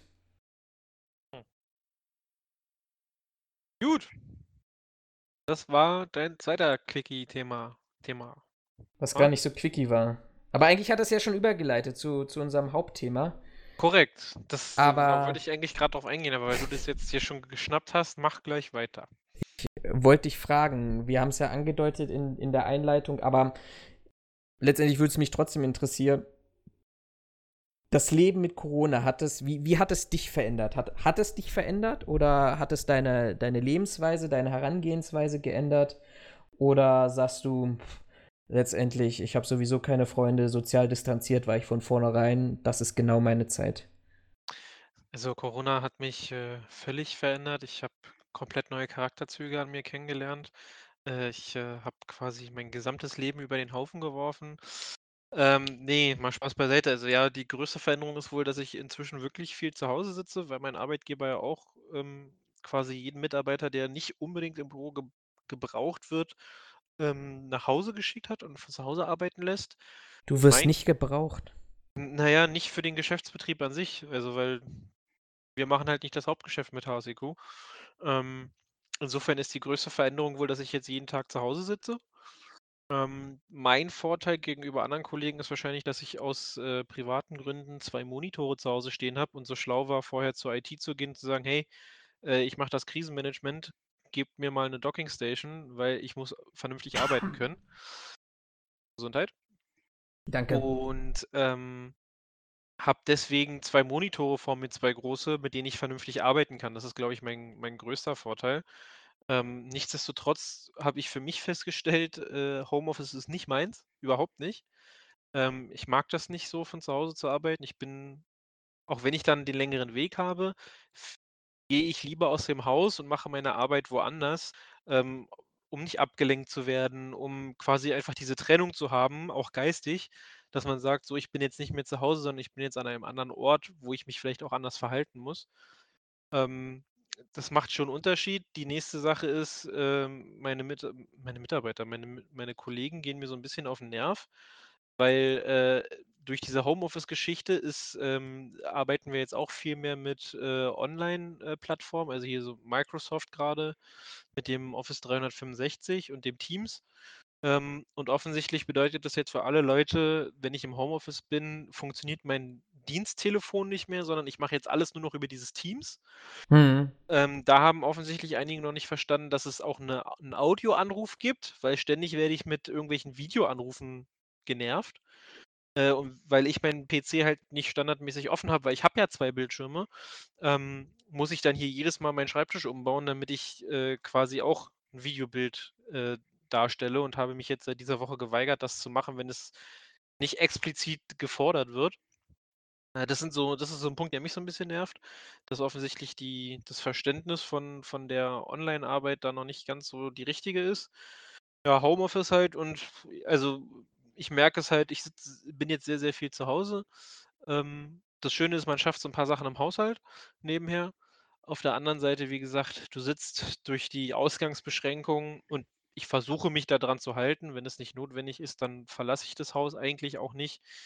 Ähm, bin ich jetzt halt sehr, sehr viel drin und man muss ehrlich zugeben, alleine nur diese Wege, also an der frischen Luft sein, von von der Arbeit und hin zur Arbeit, es ist schon 'ne ganze Menge Mehrwert, wenn man mehr sieht als die vier eigenen 4 Wände und vielleicht das, was man aus dem aus dem Fenster blicken sonst auch immer sehen kann. Also, wenn man einfach mal so 'n anderen Input noch hat. Aber gut, das ist ja nur zeitweilig. Ja. Also, ich ich was was ich bei mir beobachte und ich glaube, wir haben darüber auch schon mal gesprochen die Tage. Bin ja auch jemand, der der sich freut, auch mal ein Wochenende zu Hause zu verbringen, wo ich wenn ich mir sagen kann selber sagen kann: „Okay, du musst heute nicht raus, du kannst in der Jogginghose auf der Couch sitzen, Playstation spielen, Netflix gucken, whatever.“ Aber dass aus diesem ich entscheide mich freiwillig dafür, zu Hause zu bleiben, hin zu: „Okay, du solltest beziehungsweise du musst zu Hause bleiben“, wird aus diesem aus diesem Freiwilligen zu diesem Pflicht der der Drang in mir tatsächlich größer, tatsächlich auch mal rauszugehen. Also, Ja, ja. dass dass dass man so 'n bisschen das Gefühl hat, okay, das, was du eigentlich vorher wolltest, mehr Zeit zu Hause, dich mit bestimmten Themen zu beschäftigen, im Haushalt was zu schaffen, das Zimmer umzuräumen, zu stellen, zu streichen, zu bearbeiten, so wie du es schon immer wolltest, ähm, wird praktisch tritt in den Hintergrund, weil dir jemand anders gesagt hat: „Du musst jetzt zu Hause bleiben“, ne? Und ich glaube, das ist das das Schwierigste, womit du, ähm, auch zu kämpfen hast. Und auf der anderen Seite, was ich bei mir auch festgestellt habe, ich telefoniere viel mehr. Also, nicht nur beruflich, sondern auch privat telefoniere ich viel mehr, was natürlich dann irgendwann die Schwierigkeit wird am 3. Tag zu Hause, weil so viel passiert dann auch nichts mehr und die Gespräche dann von Mal zu Mal kürzer werden, was jetzt auch nicht zur zur Überwindung der jeweiligen des jeweiligen Zeitraums auch beiträgt. Ja, das das macht 'n, äh, Kollege lustigerweise von mir, der, ähm also, über Teams, aber skypt mich quasi jeden Tag an, auch dann mit Videoanruf, ähm, morgens und fragt: „Na, was ist passiert? Wie geht's? Was gibt's Neues?“ Wo ich mir denke: „Ey, ich sitze 24/7 in meiner Bude und mache meine Arbeit. Was soll passieren?“ Ja. Also, die Decke fällt nicht runter, die Wand ist nicht eingestürzt, hier passiert eigentlich ja nischt, so. Ich meine, es ist nett gemeint und ich kann das auch verstehen und es ist ja auch alles gut, 'n paar soziale Kontakte und so. Aber diese Frage einfach: „Und, was ist passiert?“ „Nischt!“ Das ist ja das Schlimme. Ja, ne? Also, ich ich weiß es auch nicht, ob es uns so gut tut grade, die diese Entschleunigung. Ich also, wir sagen wir haben ja immer darüber gesprochen, die Welt soll sich entschleunigen, die Themen sollen sich entschleunigen. Ich weiß es nicht. Auf der anderen Seite, wenn ich mir so 'n bisschen diese Pressemeldungen durchlese, dann finde ich auch dreht auch die Welt durch. Also, dieses leidige Thema Klopapier. Ich ich weiß nicht, was die Leute mit mit Tonnen von Klopapier in ihrem Keller haben wollen, aber wenn ich jetzt lese aus es kam heute kam heute über 'n Ticker in in Rohendorf, da müsste ich gleich noch mal gucken, das müsste irgendwo bei Köln sein in NRW. Wenn also al selbst 'ne 69-jährige alte Frau im Discounter ausrastet und den Sicherheitsmitarbeiter schlägt, den 19-jährigen Sicherheitsmitarbeiter, ja, da sind 50 Jahre Altersunterschied dazwischen, um weil der sie darauf hingewiesen hat, dass sie, ähm, doch nur 2 Pakete Klopapier mitnehmen soll. Und der 19-Jährige weiß sich nichts anderes zu helfen, als diese Frau nicht anzugehen, sondern die Polizei hinzuzustellen ziehen, die dann die die die die Kundin zur Rede stellen muss und 'ne Anzeige wegen Körperverletzung schreiben muss, dann dann dann dann fährst du dich doch auch an dieser Situat in dieser Situation an 'n Kopf. Also, 69 Jahre straffrei gegangen und dann drehst du durch, weil plötzlich äh, du nur zwei Pakete Klopapier mitnehmen kannst, schlägst einen jungen Sicherheitsmitarbeiter, der wahrscheinlich fit ist, dem du sonst vielleicht eher mit Abstand begegnen würdest, damit du ein Paket Klopapier mehr kannst. Also was, was geht in den Leuten vor? Na, die Frage, die sich mir, also was ich so verwunderlich finde, ist, ähm, diese ganze Hysterie mit den, ähm, mit dem, mit dem Klopapier besonders und auch jetzt Nudeln ist ja auch so ein Thema. Ähm, das ist ja nicht seit gestern. Also das ist ja jetzt locker mindestens schon seit einer, ich würde eher sagen seit zwei Wochen so, dass die Leute hamstern bis zum Umfallen. Du kannst aber heute immer noch kein Klopapier kaufen, nach drei Wochen, wo das angefangen hat, weil das immer noch ausverkauft ist, wo ich mir die Frage stelle, ey Leute, was macht ihr mit der ganzen Scheiße? Also ihr könnt es doch gar nicht so schnell verbrauchen, wie ihr das nachkauft, wenn die Regale immer noch leer sind. 700% Umsatzzuwachs bei Klopapier habe ich vorhin gelesen irgendwo. Jetzt sie, das muss man sich mal vorstellen. 700% in einer Branche, die wahrscheinlich relativ konstant sonst mit seinen Umsätzen hantiert. Ja, ja ich würde ja also behaupten, also, die haben alle Supernatural geguckt und da kommt es her, aber das. Äh ich, ich habe ich hab tatsächlich das Problem, ich habe, ich habe jetzt Leute und Freunde akquiriert, die mir sagen, weil ich, ich, hab, ich habe nicht Klopapier gehamstert, aber ich bräuchte jetzt mal langsam wieder Klopapier. So, und ich bin, ich, ich gehe seit, seit zwei Wochen wirklich ungelogen jeden Tag in einen anderen Supermarkt, vielleicht am Wochenende nicht, aber Montag bis Freitag, in einen anderen Supermarkt und da ist nichts und überall diese Schilder, ja, wir füllen auf. Jetzt will ich kein Verschwörungstheoretiker sein und auch nicht behaupten, ja, die füllen überhaupt gar nicht mehr auf, weil sie gar keinen Bock haben, sich mit irgendjemandem anzulegen. Ja, also es kam mir zwischendurch auch die Vermutung, weil einige Läden aus meiner Sicht doch sehr subjektiv ähm, entscheiden, wie viele Pakete man von welchen von welchem Gut ähm, mitnehmen kann. Aber das mal an die Seite gestellt. Aber ich frage mich jetzt, jetzt müsste doch jeder einfach mal gehamstert haben. So, also dann, dann Das ist ja das, was gib, ich meine. Du müsstest doch jetzt den Leuten noch mit, was brauchen. Haben. Ja. Aber die Leute kaufen ja trotzdem ein. Ja, da muss ich aber auch ehrlich, muss ich aber auch ehrlicherweise sagen, ähm, da sehe ich auch so ein bisschen die Supermärkte in der, in der Pflicht. Ähm, weil klar, im, im, im Grundsatz interessiert sie es nicht. Ne? Ob da jetzt einer fünf Pakete mitnimmt oder nicht.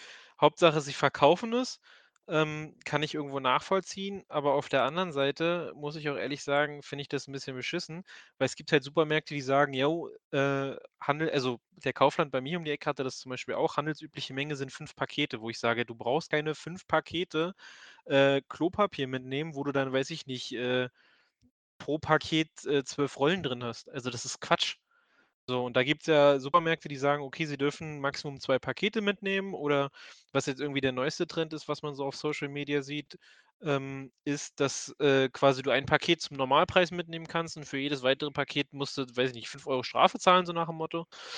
Ähm, aber ich finde, es gibt einfach zu viele Märkte, die in der Hinsicht noch überhaupt nicht sagen, ey Leute, kriegt euch mal ein. Also ein Paket, zwei Pakete reichen vollkommen aus für weiß ich nicht, die nächsten zwei, zwei Wochen, drei Wochen oder was auch immer.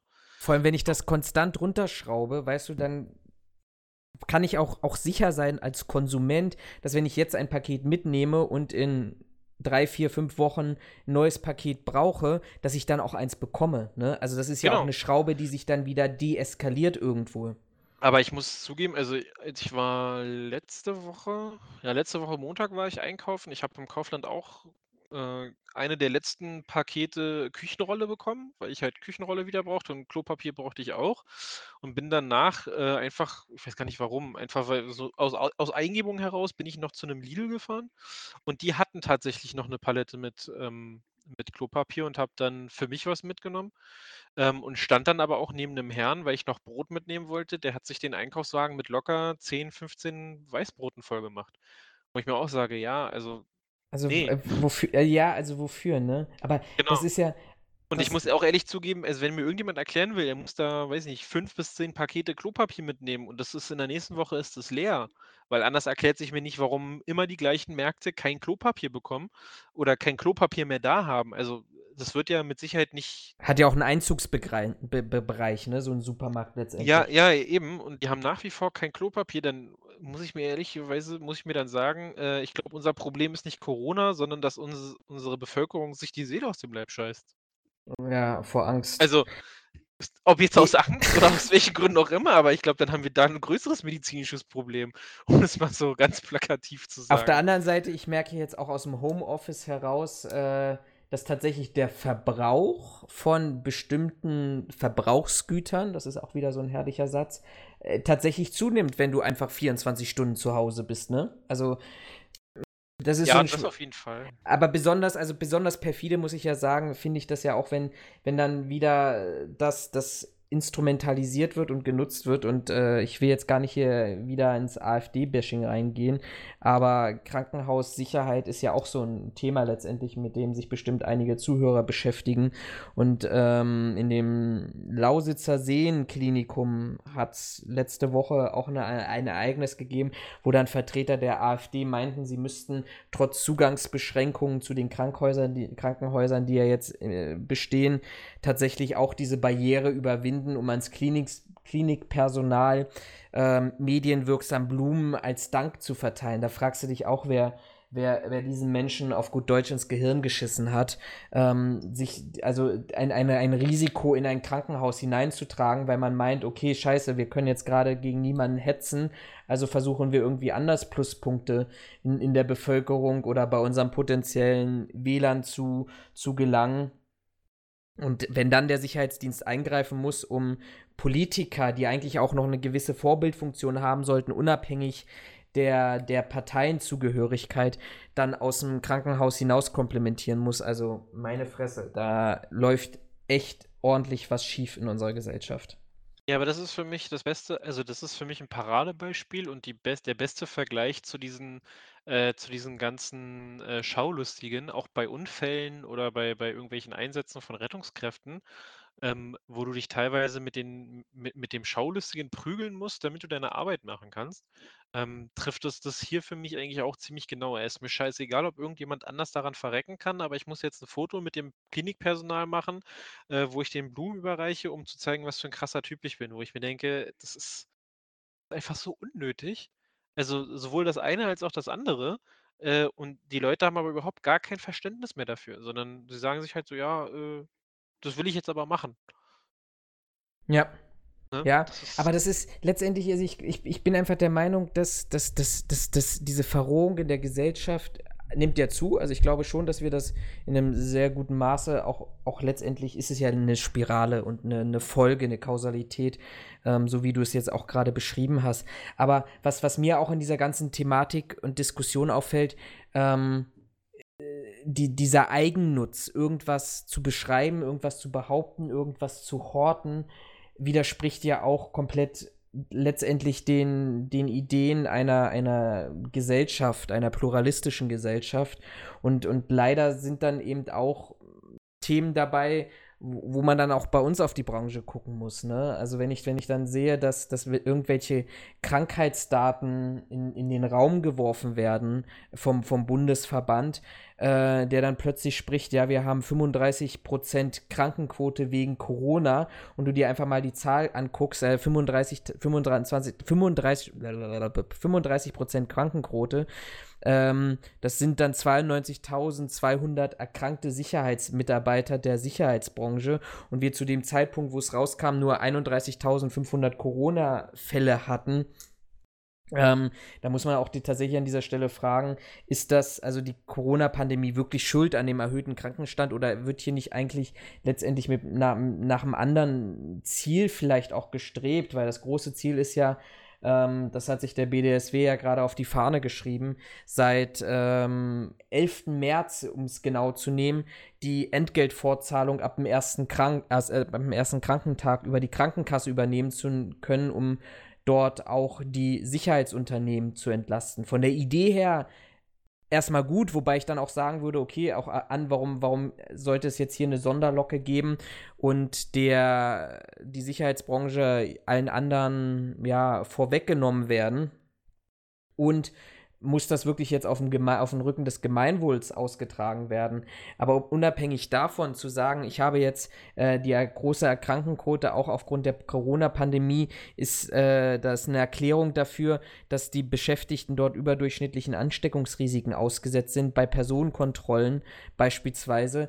Ja, da muss man sich auch fragen, ja, ist das tatsächlich so? Also alle Veranstaltungen sind inzwischen abgesetzt äh, abgesagt. Flughäfen ähm, werden auch kaum noch bedient, weil es kaum noch Flüge gibt.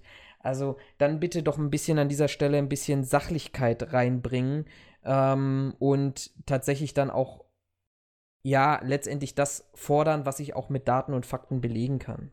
Ich bin sogar der Meinung gelesen zu haben, ähm, dass der Krankenstand seit Corona sowieso deutlich höher ist. Also wer sagt mir denn, also aus einer aus 'nem Verständnis heraus sogar, wer sagt mir denn nicht, dass ein Teil der Leute sich krank meldet, weil das Krankengeld immer noch mehr ist, als wenn sie in Kurzarbeit oder, weiß ich nicht, in Beschäftigungsfreizeit geschickt werden, so. Ja, na klar. Ne? Also, Also, da da dann gibt's dann gibt's nehme ich doch lieber Kausalitäten. genau, dann nehme ich doch lieber die 60% ähm also, ich glaube, es sind sogar ein bisschen mehr im Krankengeld nach 6 Wochen, aber dann nehme ich doch lieber das Geld sicher, als wenn ich, ähm, darum bangen muss, dass ich jetzt die nächste Zeit, äh, quasi Verdienstausfall habe und meine Wohnung nicht bezahlen kann. Also, da hapert es ja gerade auch so bei Kleinbetrieben dran, hier so Friseure und was es da nicht alles für kleinere Unternehmen gibt, die halt auch sagen so: „Ja, ich muss jetzt schließen und ich habe aber nicht die Reserve, um, weiß nicht, 3 äh, Monatsmieten zu horten und, äh, die abzugeben, vor Dingen, wenn ich keine Einnahmen habe.“ Wo ich halt auch sage: „Ja, das ist das ist vollkommen verständlich und auch nachvollziehbar, dass diese Menschen gerade ein ganz dickes Problem haben.“ Und da ist ja durch das äh, durch diese, äh, sozialen Medien ist ja inzwischen auch schon der ein oder andere äh, Zettel gegangen, wo Vermieter ihren, ähm quasi ihren, ja, Untermietern, ihren ihren, äh, unternehmerischen Untermietern, äh, auch sagen, äh, Miete April erlasse ich Ihnen beziehungsweise übernehme ich auf meine Kosten, weil Sie haben es jetzt sowieso schon schwer genug. Wo ich sage, das ist halt wieder genau das Gegenteil von den von den Unfall äh. Da zeigt sich halt, dass die Menschen offensichtlich doch noch in der Lage sind, äh, 'n bisschen Empathie und Sozialwesen zu zeigen, ähm, weil es halt genau auf solche Leute ankommt, aber Ja, definitiv. Also, ich glaube aber auch auch auf der schon, anderen also Seite hast du dann trotzdem die Hamsterkäufe so, also ja, also ich ich aber machen Einzelne eine ganze Gesellschaft aus? Das ist halt auch die Frage, ist negativ wie positiv. Ich glaube Ich schon das ist, glaube ich, nicht mal so krass, aber ich glaube, die Einstellung hat sich einfach verändert. Also, während du früher mit Sicherheit Einzelne hattest, die gesagt haben: „So, ist mir egal, ich höre nicht drauf, ist mir geht mir am Arsch vorbei, ich mache mein Ding.“ Haben halt alle anderen gesagt so: „Ja, okay, ist 'ne beschissene Einstellung, aber wir halten zusammen.“ Und ich glaube, der der Teil oder der Anteil an Personen, die heute irgendwie sehen, weiß ich nicht, der macht auf Egoismus und sich dann sagen: „Na ja, wenn der das macht, dann mache ich's jetzt halt auch.“ Einfach, weil ich dann jetzt an mich denken muss, so nach dem Motto, als vorgeschobenen Grund. Ich glaube, der Anteil ist einfach größer geworden, dass es nicht mehr viele Leute gibt, die sagen so: „Ja, toll, dass ihr alle Hamster kauft. Ähm, ich mache das jetzt aber nicht, weil A, es bringt mir nichts, es bringt euch nichts und es bringt keinem von uns was.“ Ähm, ich glaube, der Anteil ist halt einfach hat sich verändert. wird sich unsere Gesellschaft dadurch verändern? Und vielleicht auch Richtung Branche? Wird sich unsere Branche dadurch verändern? Ah, bei der Branche bin ich mir ehrlicherweise nicht sicher. Also sicher, also bei der Gesellschaft würde ich sagen, sie hat sich ja quasi schon verändert, das siehst du ja in meinen Augen. Also, im Endeffekt tolles Beispiel ist ja, äh, steig doch heute mal in die S-Bahn, fahr 'ne Runde und lauf irgendwo durch den durch den Gang oder weiß ich nicht, setz dich in 'n Vierer, äh, und sobald noch jemand neben dir sitzt, huste einfach zweimal. Da bin ich mir 100 sicher, dass die Person spätestens am nächsten Bahnhof aufstehen wird. Ob sie sich nun umsetzt oder aussteigt, äh, sei jetzt mal dahingestellt. Aber im Endeffekt, äh, wir sind ja, äh, inzwischen so paranoid, dass jedes Husten quasi sofort unseren Tod bedeutet oder unsere Erkrankung. So, dann hamstern wir wie die Irren, obwohl äh, die Medien mehr als deutlich sagen, dass das überhaupt keinen Sinn macht, dass es totaler Blödsinn einfach ist und Leute, die wirklich den ganzen Tag hart 12 Stunden arbeiten müssen, so Polizei, Rettungsdienst, Krankenhäuser, die kommen abends nach Hause und haben überhaupt nichts mehr. Äh, und irgendwie ein kleiner Pro Prozentsatz fängt jetzt an, mit Klopapier zu handeln. Äh, andere äh, Unternehmen habe ich heute gesehen, die fangen jetzt an, Klopapier, obwohl sie es gerade nicht liefern können, äh, für wesentlich teurer an Unternehmen zu verkaufen als, äh, als normal. Wo ich mir auch sage, das ist doch totaler Blödsinn. Das hat doch auch nichts mehr mit Nachfrage und Angebot zu tun, sondern das ist einfach, äh, man will sich an, an der Notlage anderer Personen bereichern. Insofern bin ich der Meinung, hat sich die Gesellschaft da ja schon verändert. Ob das jetzt sich jetzt auf die Branche so stark auswirkt, wird es irgendwo, weil ja die Veranstaltungen ausfallen, ähm, was wir vorhin hatten, dass die, ähm, dass die Hauptversammlungen jetzt äh, äh, quasi ins Digitale wandern, wo du ja quasi einen Wegbruch von vielen, von vielen Einnahmequellen für unsere Branche hast. Ähm, ich denke mal, das wird die Branche irgendwie verändern. In welcher Art und Weise ist halt schwer zu sagen momentan. Ich glaube negativ an dieser Stelle, muss ich ganz ehrlich sagen. Ähm, ich, ich glaube, man macht jetzt in dieser Branche den Fehler und fokussiert sich darauf, dass wir wahrscheinlich unglaubliche Zusatzeinnahmen im Einzelhandel haben. Ja klar, wenn, wenn jeder, Rossmann hat für sich entschieden, ähm, auch per Pressemitteilung in jedem Markt eine Sicherheitskraft zu haben. Die M, glaube ich, hat es in, in einer ähnlichen Form. Da muss ich ja nur die Märkte zusammenzählen und die Stunden, die dort am Ende des Tages rauskommen. Der Fehler wird aber sein, dass wenn der Coronavirus, je nachdem, wie schnell das auch geht, das ist aber, glaube ich, völlig unabhängig davon, zwei, drei, vier oder fünf Monate, dann wird der der Einzelhandel auch wieder wegbrechen, weil dann brauchst du es nicht. Die Zielstellung für den Einzelhandel ist ja nicht, ich habe Angst vor Plünderung, ich habe Angst vor höheren Diebstahlquoten, sondern die Beauftragung in diesem Bereich ist ja ganz eindeutig hinsichtlich der Thematik. Es muss eingehalten werden, dass nur so und so viele Leute auf entsprechenden Raum kommen und dass zwischen den Personen in Schlangen 1,5 Meter Abstand gehalten wird das wird wieder wegbrechen. Und wer jetzt glaubt, der ähm, dadurch Umsatzeinbußen, die er vielleicht durch ähm, Veranstaltungsbereiche oder Veranstaltungsdienste hat, zu kompensieren, dann ist das, glaube ich, nur ein sehr, sehr kurzzeitiger Effekt. Ja, da ist, glaube ich, da ist aber auch, glaube ich, wieder die Frage, ähm, wer das beurteilt. Also ich würde sagen, die Unternehmen selber ähm, machen sich da relativ wenig vor. Ich denke mal, die sehen das ähnlich. Die nehmen, ich sag mal, das jetzt dankend an, dass die unter, dass die, dass die Supermärkte oder die Einzelhandelsketten da verstärkt jetzt auf Sicherheit setzen. Aber ich glaube, denen ist durchaus bewusst, dass das damit nicht geregelt sein wird. Und ich glaube, da sind es eher andere Bereiche, ähm, die da eher sagen, naja, das ist neues Geschäftsfeld und damit retten wir uns und keine Ahnung was. Und ich glaube, das ist halt das Gefährliche, dass quasi die falschen Menschen nicht erkennen, ähm, dass das so nicht funktioniert. Also, dass sich die Geschäftsfelder jetzt nicht verschoben haben, sondern dass das quasi einfach aufgrund der aktuellen Situation sich einfach nur so ergibt. Ja, ja, ich glaube schon, aber ich, ich glaube schon, also zumindest von den Diskussionen, die ich, die ich, äh, die ich geführt habe in den, in den letzten Tagen und Gesprächen, ähm, dass tatsächlich dort auch die Ansicht ist ja, das, das bleibt auch so und das kann ich mir einfach nicht vorstellen. Und das andere ist, glaube ich, deshalb auch die eingehend diese Frage, ähm, wie verändert sich unsere Gesellschaft? Also ich kann zumindest aus meinem Umfeld heraus feststellen, dass das Thema Digitalisierung, was wirklich stiefmütterlich in den letzten Jahren ähm, betrieben wurde und ähm, vorangetrieben wurde, dass das Thema Digitalisierung bei den Unternehmen, mit denen ich in Kontakt bin, mit anderen Branchen, gerade unglaublichen Hype ähm, erhält. Und du hast es ja eben auch gerade eben gesagt, ne? Hauptversammlungen dürfen aufgrund, oder es gibt zumindest eine Gesetzesinitiative dazu, dass Hauptversammlungen deutscher Unternehmen ins Internet verlagert werden können. Die werden nicht wieder zurückkommen, weil wenn ich überlege, was dort an Reisekosten, Buchungskosten für Veranstaltungsräume, aber eben auch Buchungskosten für Sicherheitspersonale ähm, so eine Veranstaltung hochgetrieben hat. Ich habe das, ich unterschiedliche Summen, aber du kannst du kannst davon ausgehen, dass mit allen drum und dran, Caterer, Veranstaltungslocation etc. so eine so eine Ver Ver Hauptversammlung ähm, zwischen einer Viertel bis bis einer Million bis zwei Millionen Euro gekostet hat, wenn ich das nur noch ins Internet verlagere und dann praktisch wirklich von tatsächlicher Digitalisierung spreche, dann sind wir hinten dran mit unserer Branche. Und ich glaube, ja. wir, wir erleben jetzt gerade eben diese Thematik, aber du kannst mich gerne dann auch äh, korrigieren, die wir in der Diskussion haben zwischen dem klassischen Taxigewerbe und Uber. Wenn ich mich seit 200 Jahren nicht verändert habe und nur, um es mal bei diesem Beispiel zu bleiben, von Pferdekutsche auf Mercedes umgestiegen bin, die Dienstleistung sich aber im Kern nicht verändert hat, dann habe ich ein Problem, wenn plötzlich jemand in den Markt tritt und sagt, ich komme mit einem ganz anderen Konzept und versuche damit ähm, die, die, die Bedürfnisse der, der, der Unternehmen zu verändern. Wir haben das Gleiche, und das ist der abschließende Gedanke vielleicht dazu, ähm, bevor ich dich zu Wort kommen lasse. Wir stellen jetzt gerade eben fest,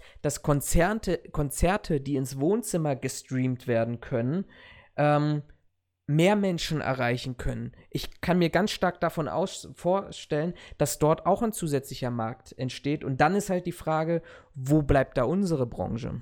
Hm, da muss ich dir tatsächlich so ein bisschen widersprechen. Also, ich denke schon, dass es da eine Verlagerung ins Digitale geben wird, wobei wir ja nicht wissen, wie das jetzt gedacht ist, ob das jetzt auch so eine temporäre, ähm, Geschichte sein soll wie in vielen Bereichen, zum Beispiel Gefahrgut oder Lkw-Transporte. Da hast du momentan Ausnahmeregelungen äh, für wiederkehrende Prüfungen, für Schulungen, die du anbieten musst et cetera. Ähm, da wissen wir noch nicht, ob das so gemeint ist oder ob das wirklich ein dauerhaftes Ding sein soll. Davon abgesehen glaube ich nicht, dass das so schnell getan ist mit, wir haben eine Corona-Krise, wir haben ein neues Gesetz erlassen, batz, alle, ähm, alle unsere Hauptversammlungen, mit denen wir uns sonst quasi über Wasser gehalten haben, sind weg. Ich denke nicht, dass das so funktionieren wird, allein schon mit dem Hintergrund, ähm, wenn ich überlege, was für ein Problem mein Unternehmen hatte in den in der ersten Woche, wo es nur darum ging, sich vernünftig einwählen zu können, um auf seine Daten zuzugreifen. Ähm, äh, jetzt stell dir vor, da hast du Leute sitzen, die jetzt, weiß ich nicht, nicht mehr aus einem Fonds heraus, äh, ihre Aktien halten, sondern wirklich privat und die greifen alle auf das gleiche Videobild zu. Sehe ich noch nicht, dass die Kapa die notwendige Kapazität dafür da ist. Davon abgesehen, ähm Gleich die nächste Sache. Ich glaube nicht, dass jeder Aktionär eines jeden Unternehmens heute schon mit der notwendigen IT-Infrastruktur ausgerüstet ist oder sich ausgerüstet hat, um so eine Veranstaltung ähm, online live mitzuverfolgen. Ich denke mal, da gibt es, und da stimmst du mir mit Sicherheit zu, haben wir genug Leute auf der Hauptversammlung, die wir betreut haben, gesehen, die nicht unbedingt den Eindruck erweckt haben, als wenn sie wüssten, wie das mit dem Internet alles super funktioniert. Und ich sehe das sogar bei meinen, bei meinen äh, Kollegen beziehungsweise bei meinen, ähm, bei meinen Vorgesetzten. Ähm, und wir pushen das Thema momentan ziemlich stark. Die haben trotzdem ein relativ schwieriges Verhältnis zu, äh, zu der Digitalisierung, nenne ich es jetzt mal. Ähm, und wenn ich da so an meine eigene Familie denke, ähm, mein Großvater, äh, der hatte der hat also, die haben nach wie vor kein Internet zu Hause. Und wenn ich aber mitbekommen habe, was der finanziell alles auf die Beine gestellt hat und was der wovon der alles Ahnung hatte und wo der überall mit drin hing. Selbst also, selbst wenn der in sämtlichen Aktiengesellschaften, äh, aus'm DAX hängen würde, der hätte heute immer noch kein Internet. So, das brauchte der nicht. Das war also, das stand bei denen überhaupt nicht zur Debatte, einfach weil das für die überhaupt gar nicht notwendig war. Die haben sich mit dem Internet nie beschäftigt, meine Großeltern. Ähm, die haben aus dem Internet auch nichts rausgenommen. Meine Großmutter hat unglaublich gerne QV, äh, QVC geguckt. Mein Großvater hat unglaublich gern gelesen und damit war die Sache geritzt. Also, ne, die hatten zwar einen Telefonanschluss mit einem Fax und auch noch so eingestellt, dass sie ihre Tochter in Amerika ähm, äh, antelefonieren können. Wobei sie selbst da ähm, quasi einfach nur die Zeit gerechnet haben, fertig war der Lachs. Da gab es halt nichts mit äh, Internet und wir machen mal schnell einen Videochat oder wir schicken euch ein paar Bilder per E-Mail oder per, per WhatsApp. Ähm, das war immer so eine Sache von, wenn es Nachrichten aus Amerika gab, dann musste irgendjemand zu meinen Großeltern fahren und äh, quasi die Bilder vor Ort zeigen, so weil die das nicht hatten. Insofern gehe ich auch nicht davon aus, dass ähm, das so schnell kommt mit Zack, Bumm und jetzt machen wir alle Hauptversammlungen nur noch aus dem Digitalen heraus. Einfach weil ich nicht glaube, mit, nicht glaube, dass jeder Aktionär oder jede Person, die Aktien in irgendeiner Form hält, da so mitmacht. Ich sehe das halt auch bei Kollegen bei mir, die haben teilweise zwar eine Internetverbindung, die auch funktioniert, um, weiß ich nicht, bei Amazon einzukaufen, seinen Urlaub zu planen oder sonst was, aber die überhaupt nicht die notwendige Stabilität besitzt, um zum Beispiel eine Videokonferenz per äh, Teams oder per Skype oder sowas zu machen, weil einfach die Datenmengen, die da verschickt werden, viel zu groß für die einzelnen Bandbreiten sind, die die Kollegen teilweise haben.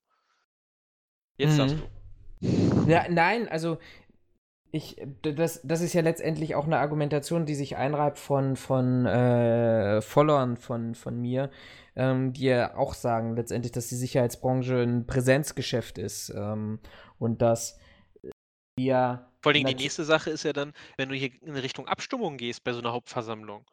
Wer garantiert dir denn, dass das System, das du verwendest, auch wirklich, ähm, ich sag mal, schummelsicher ist?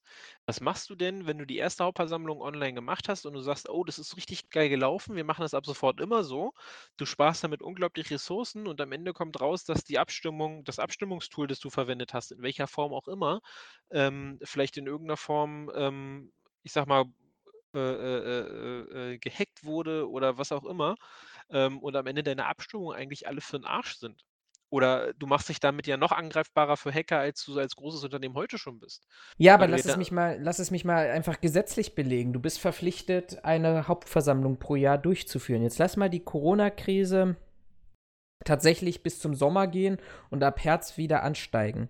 Du kommst dann irgendwann als Unternehmen einfach in die Verpflichtung rein, jetzt eine Hauptversammlung durchzuführen. Ich glaube, wenn du in, dieser, in diesem Zwang drin bist, das einmal digital durchzuführen, und du dann feststellst, genau diese Probleme und Gedanken, die, die du jetzt gerade ansprichst, und ähm, man muss ja dazu sagen, in anderen europäischen und nicht-europäischen Ländern wird es ja bereits so durchgeführt werden. Also wird, wird sich ja irgendein eine IT-Bude ja schon mal darüber Gedanken gemacht haben, wie man diese, diese Anforderungen aus dem Aktienrecht heraus ähm, tatsächlich erfüllen kann. Ich glaube, wenn man die, ich nenne es jetzt mal Kiste der Pandora, einmal geöffnet hat und feststellt, das funktioniert und auch letztendlich geöffnet hat aus einer Zwangslage heraus, ich muss es dieses Jahr tatsächlich durchführen lassen, ähm, dann ist das, glaube ich, auch ein, eine Flut, die du dann einfach nicht mehr stoppen kannst. Weil ich überlege jetzt, wenn ich die großen DAX-Unternehmen mir anschaue, da haben die Vorstände alle Personenschutz. Und das, das größte, eine, du hast ja zwei Risiken bei einer Hauptversammlung. Das erste Risiko ist, dass du ähm, ja letztendlich, ich will mal sagen, in einem, in einem öffentlichen, tatsächlich öffentlichen Bereich handelst, weil letztendlich jeder kann ähm, eine Aktie kaufen. Mit einer Aktie wirst du zugelassen zur Hauptversammlung. Sprich, ähm, du weißt als Unternehmen gar nicht, wer kommt da rein. Und selbst wenn dem, wenn du sagst, oh, der sieht komisch aus und das wird ein Aktionär, äh, wird ein Demonstrant sein oder ein Aktivist oder ähnliches, ähm, musst du ihn reinlassen, weil du ihn einfach nicht draußen stehen lassen kannst. Und wenn ich mir dann überlege, okay, diese Risiken, den hohen Schutzbedarf, den ich dort habe, ähm, und den kann ich in der Komplettheit reduzieren, wenn ich meinen Vorstand einfach in einem Konferenzraum sitzen lasse, in dem praktisch, der ja sowieso in meinem geschützten Bereich schon ist. Ich habe, muss nicht mit Protestaktionen von Aktivisten oder ähnlichem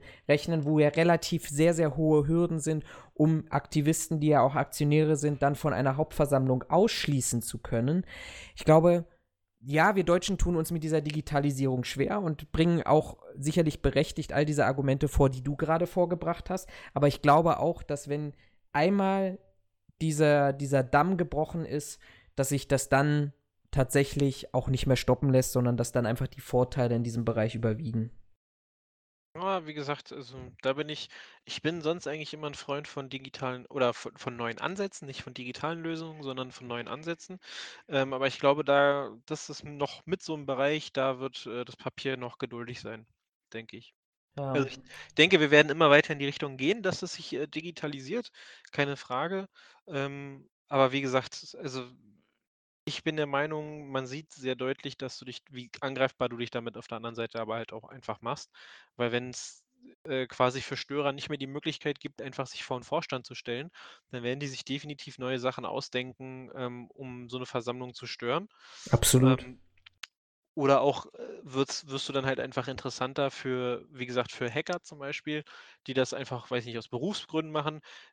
Du, wirst mit Sicherheit für einen Chaos Computer Club oder auch für einen Anonymous wirst du mit Sicherheit wesentlich interessanter, wenn du anfängst, deine Hauptversammlung äh, online zu machen, weil es bleibt ja nach wie vor die Verpflichtung stehen, dass du die Hauptversammlung durchführen musst. So, wenn jetzt Hm. aber als Beispiel ein Anonymous darauf kommt, zu sagen, okay, also ich finde, weiß ich nicht, Vattenfall scheiße oder RWE, RWE ist, glaube ich, das bessere Beispiel, ähm, und die, die, die crashen jetzt jedes Mal deine Server, wenn du diese, äh, wenn du diese Hauptversammlung stattfinden lassen willst, dann kommst du am Ende genau in die gleiche Bedrohung wie mit dem Coronavirus, weil jedes Mal, wenn du versuchst, das Ding zu machen, geht dir das komplette System quasi äh, abschmieren. ähm, dann bist du irgendwann wieder gezwungen, einfach in die wirkliche Welt zurückzukommen. So. Und ja, ich verstehe das schon, wenn das mit dem Virus sich noch eine Weile zieht, dann kommt man in Bedrängnis. Aber seien wir mal ehrlich, ich glaube nicht, dass die ganzen Unternehmen, die so eine Hauptversammlung, also gerade aus dem DAX, die so eine Hauptversammlung abhalten müssen, die Problematik besitzen, dass sie nicht wüssten, auf wen sie zugehen müssen, um zu klären, wie man das haben kann. Und ich kann mir, wie gesagt, weil es so eine Ausnahmeregelung ja jetzt schon gibt, ähm, sogar im europäischen Rahmen für den Gefahrguttransport, kann ich mir durchaus vorstellen, dass man da eine temporäre Regelung ähm, auch findet, äh, beziehungsweise auch einrichten wird, was, was diese Hauptversammlungsgeschichten angeht. Ähm, wie die aussehen wird, keine Ahnung, da würde ich jetzt auch, also muss ich auch spekulieren. Meine erste Idee wäre, man macht es wirklich äh, online, wenn das nicht machbar ist, dass man, weiß ich nicht, ich sag mal, nur ein, ja, wie soll man sagen, dass man das komplett vertagt aufs nächste Jahr, also dass man das quasi aussetzen darf für dieses Jahr. Dass du, weiß ich nicht, ein Schreiben kriegst, wo alle wichtigen Punkte drinsteht und eine Karte mit Ja, bin ich zufrieden, nein, bin ich nicht äh, dass aber die, die, die Entlastung des äh, Vorstandes dann auch auf nächstes Jahr vertagt wird. Da gibt es ja Möglichkeiten. Also es ist ja nicht so, dass wir wirklich nur noch die Möglichkeit haben von, wir müssen die jetzt offline machen oder wir müssen die jetzt unbedingt online machen. Da kannst du ja, äh, denke ich, eine ganze Menge heutzutage schon machen. Du musst halt nur mit ein bisschen, ich sag mal, Köpfchen dran gehen. Ähm, und wie gesagt, so ich sehe es noch nicht, die Problematik oder die Gefahr, dass jetzt alle Unternehmen auf den Zug aufspringen, sagen so: „Haha, super und wir sparen uns jetzt die Sicherheit, äh, bis zum Umfallen, weil wir alles online machen.“ Also, das selbst wenn es so passieren sollte, selbst wenn wir sagen: „Okay, 2021, äh, machen alle DAX-Unternehmen ihre, äh, Hauptversammlung, äh, über den Onlineraum“, ähm, bin ich mir ziemlich sicher, dass aus dieser ähm, aus diesem Schnellschuss heraus sich auf jeden Fall noch mal 'n Bumerang entwickeln wird, äh, der zurückkommt, sodass wir dann am Ende mit einem Teil dieser Unternehmen wieder in 'ner Offline-Hauptversammlung sein werden. Einfach weil ich glaube, dass alle Unternehmen sich bis zum Abwinken so sehr damit beschäftigen und auch nicht die notwendigen äh, äh, Mittel dafür einsetzen, um eine Online-Hauptversammlung so sicher zu machen, wie es eine Offline-Hauptversammlung derzeit ist oder äh, sein kann. Modernisieren oder verändern wir uns als Branche? Als, als, als Fazit jetzt vielleicht mal an dieser Stelle von dir? Also äh, reagieren ich, ich, wir darauf? Oder sagen wir, äh, okay, werden, Corona werden vorbei, wir, wir machen ja. so weiter? Na, also ich, die, die, Problematik, die ich sehe, ist halt, dass gerade sehr äh, personallastige Unternehmen, die werden da halt nicht, nicht mitkommen. Ne? Also entweder musst du dein, dann musst du dein Portfolio dahingehend ändern, dass du halt stärker in die Beratung gehst oder stärker in die Sicherheitstechnik gehst ähm, um weiterhin bei diesen Unternehmen zu bleiben und dann vielleicht sagen zu können, okay, dann stelle ich dir halt nicht das Personal, sondern dann stelle ich dir die notwendige IT-Infrastruktur, die wirklich sicher ist, weil wir sie regelmäßig testen, weiterentwickeln, wie auch immer. Und ich glaube, da wird es einige Unternehmen geben, die da nicht mithalten können, weil ihnen das notwendige Know-how fehlt. Ne? Also weil sie einfach eine, eine, eine, personalgebundene, ein personalgebundenes Unternehmen sind und die nicht einfach, ähm, ich sag mal, das Sicherheitspersonal eins zu eins auswechseln können gegen IT-Fachspezialisten, um dann genau das zu stellen, was, was gebraucht wird. Ähm, von daher glaube ich, dass es eine, eine Veränderung und auch eine Anpassung ist. Also es wird in meinen Augen halt beides sein. Ähm, du hast halt die Veränderung des Marktes und dadurch müssen die Unternehmen sich zwangsläufig anpassen, um weiter bestehen zu können am Markt. Mit Sicherheit, da bin ich mir zumindest ziemlich sicher, äh, wird das aber auch bedeuten, dass es das eine oder andere Unternehmen geben wird, das äh, bei dieser Anpassung, bei diesem, bei diesem Wechsel, sage ich mal, ähm, dass da auf der Strecke bleiben wird und dass da auch an der Geschichte wahrscheinlich kaputt gehen wird. Das, das ist auf der einen Seite auch meine Meinung. Ich glaube, der Markt wird sich vielleicht in einigen Bereichen ausdünnen, einfach aufgrund der Zwangsläufigkeit. Für die Unternehmen zumindest, die äh, ja letztendlich vielleicht jetzt nicht darauf reagieren. Ich glaube schon, dass ich zumindest müsste das passieren, dass man feststellt und merkt, ähm, dass dass auch wir unsere Prozesse digitalisieren müssen. Also ich, ich, ich spreche da mal beispielsweise Bildungseinrichtungen ein, die allesamt schließen mussten, wo ich mich fragte, naja, also überall anders ist es doch ähm, inzwischen gang und gäbe, Online-Schulungen durchzuführen. Das, was letztendlich nicht die Frage dazu klärt, kann ich die Sachkundeprüfung äh, dann auch online durchführen oder muss ich dann noch physisch vor Ort sein? Das ist, ähm, das sei mal dahingestellt. Aber klassische Schulungen warum mache ich mir als Bildungsträger überhaupt noch diesen Aufwand und führe jedes Modul in der physischen Präsenz durch und organisiere das halt nicht moderner, digitaler und sorge halt dafür, dass vielleicht einmal die Woche ähm, dann vielleicht tatsächlich ein, ein Dozent für Fragen und Antworten zur Verfügung steht. Also ich glaube schon, da müsste sich was entwickeln. Da entwickelt sich vielleicht auch ähm, letztendlich ich glaub, etwas. Weniger, ich glaube, das liegt weniger an den Bildungsträgern oder auch an unseren Schulen, dass, ähm, äh, äh dass, dass die quasi den digitalen Unterricht nicht hinbekommen, sondern ich glaube, das liegt eher ähm, an dem Problem, dass denen die, äh, die Ansätze für, für ein digitales, äh, für eine digitale Schulung fehlen. Also jetzt nur mal von der, von der Sekundarstufe 1 und 2 ausgehend, da weiß doch heute keiner, wie er seine Inhalte digital vermitteln soll. Also am Ende, äh, im Endeffekt, wir gehen alle zur Schule, der Lehrer steht vor dir und der einzige Grund, warum man ruhig ist und nicht unbedingt Scheiße baut, ist, weil da eine Respektsperson steht, die einem sagt, hey, hör auf mit dem Mist und pass hier auf. Im Endeffekt sagt einem jeder Lehrer aber auch, äh, du, du lernst hier nicht für mich, sondern du lernst für dich und spätestens, wenn wir, weiß ich nicht, 20 Jahre alt sind und merken, dass wir mit einem Hauptschulabschluss nichts, geriff, nichts, äh, nichts hinbekommen und äh, unser Leben relativ äh, klar verlaufen wird, äh, erkennen einige Menschen, dass es vielleicht doch gar nicht so dumm war, was der Lehrer gesagt hat, mit ich lerne eigentlich für mich und nicht für ihn. Ähm, und ich glaube, da sind wir noch an dem Problem, dass viele überhaupt nicht wissen, wie sollen sie ein Tablet benutzen, wie, wie können sie einen PC einbinden in, in ihrer Arbeit äh, in der Schule, mal davon abgesehen, dass die Schulen vielleicht auch gar nicht das notwendige Arbeitsmittel stellen. Ähm, und ich glaube, da hapert es auch sehr stark. Also ich ich, ich habe jetzt gar nicht, gar nicht mal speziell über Schulen gesprochen, sondern klassische, ich sag mal, äh, Bildungsträger für die Sicherheitsbranche. Wo ja gut, aber da, da würde ich sagen, die müssten sich eigentlich nur was von den Hochschulen abgucken. Also wenn ich an unsere Hochschule denke, die haben ja ähm, zumindest für den Masterbereich, soweit ich, ich weiß, haben sie zwar offiziell ähm, ist es ein Präsenzstudium gewesen, äh, ich glaube sogar ein Vollzeitpräsenzstudium. Ähm, aber ich weiß, die haben unter anderem ja auch eine Fernstudiumakademie gehabt und die haben auch vieles im Master, soweit ich weiß, auch per ähm, Videochat oder Videokonferenz gemacht. Also da bin ich der Meinung, müssten diese Bildungsträger eigentlich nur die notwendigen Partnerschaften zu anderen Bereichen aufbauen, um damit ähm, quasi, ja, quasi was abzugucken und es dann halt äh, entsprechend umsetzen zu können. Ich denke, das ist gar nicht so schwer. Ja, die, Frage ist halt nur, das ist ja ein riesiger Wildwuchs, der dort äh, tatsächlich in, in, in diesem Bereich auch herrscht. Und ich glaube, nicht jeder ist so professionell genug, sich dort Kooperation zu suchen. Auf der anderen Seite würde ich auch der Argumentation folgen, die, die ein Follower meines, meines Kanals aufgestellt hat. Sicherheit bleibt ein Krisengeschäft. Ja, ich glaube schon. Vielleicht wird unsere Dienstleistung einfach flexibler damit wir uns da vielleicht auch aus dem klassischen Veranstaltungsdienst etwas abgucken, zu sagen, wie kann ich Spitzen bei 13.000 offenen Stellen besser abfedern mit der gleichbleibenden, höher bleibenden Qualität bin aber auch der Meinung, dass es jetzt ganz klare Impulse geben müsste vom, vom Branchenverband, dass man eben jetzt feststellt, diese ganzen Diskussionen, die man jetzt geführt hat, die Sicherheitsbranche ist seit 2009 von der Innenministerkonferenz bestätigt ein elementarer Bestandteil der inneren Sicherheit. Ähm, und nichtsdestotrotz sind wir jetzt immer noch in der Gewerbeverordnung ver verankert. Ähm, wir sind kein systemkritischer oder systemrelevanter Beruf im ich sag mal, im Grundsätzlichen. Es gibt Ausnahmen, aber im Grundsätzlichen sind wir als so etwas nicht anerkannt.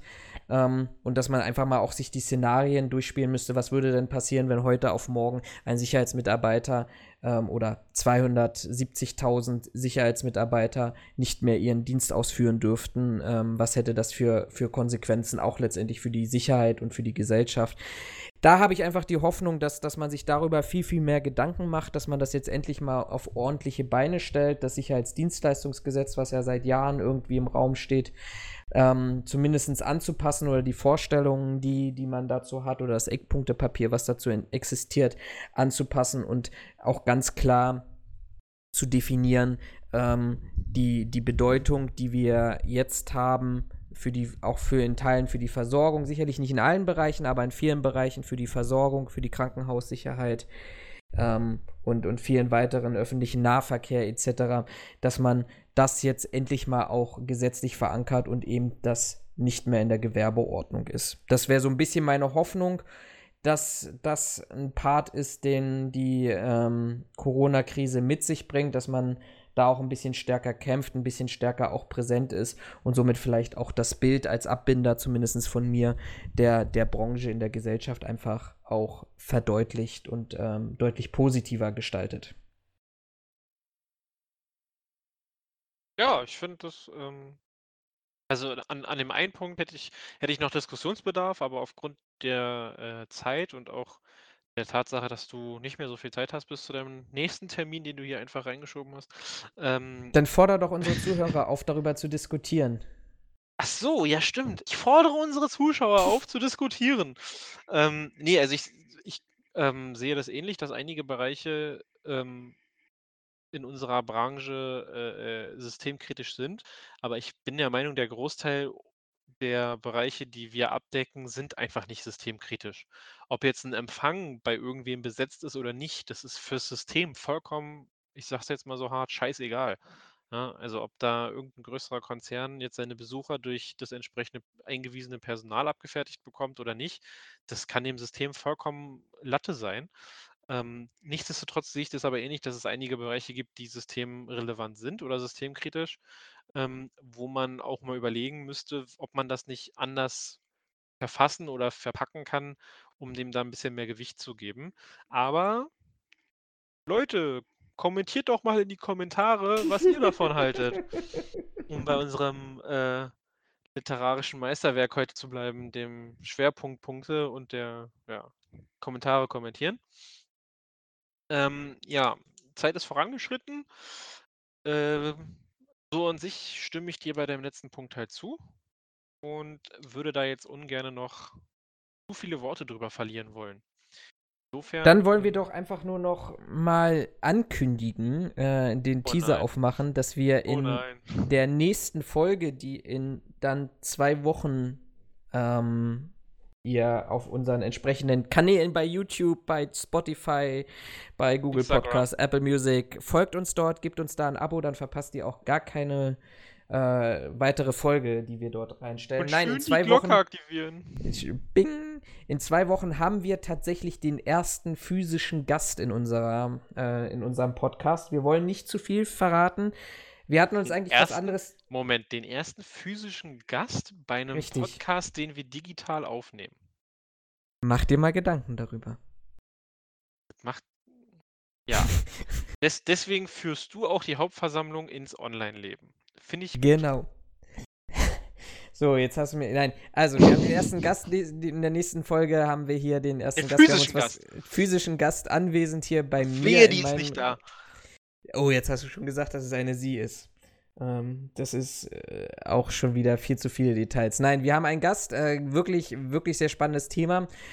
Ich habe heute mit ihr, weil du es schon verraten hast, einmal ganz kurz heute Vormittag telefoniert, eigentlich zum anderen Thema, aber ähm, ja, es wird auf alle Fälle spannend. Ich wollte gerade sagen, hat sie dir gleich gesagt, dass sie gar keine Lust mehr hat?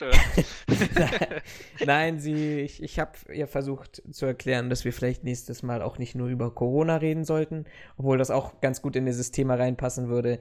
Wir machen was Beste draus. Ähm, bleibt bis dahin gesund, ähm, achtet darauf, Social Distancing, ähm, geht nur raus, wenn es wirklich notwendig ist. Hört unsere Podcast, schaut in unserem Kanal vorbei, über 30 Stunden Podcast. Ähm, Zeit, die wir dort aufgenommen haben. Ich glaube, damit kann man ganz gut auch das Homeoffice bzw. die Zeit zu Hause verbringen. Mir bleibt nichts anderes, als euch eine schöne Restwoche zu wünschen. Bleibt gesund, ähm, genießt vom Fenster oder Balkon aus das schöne frühlingshafte Wetter. Und dann sage ich an dieser Stelle Tschüss, bis zum nächsten Mal.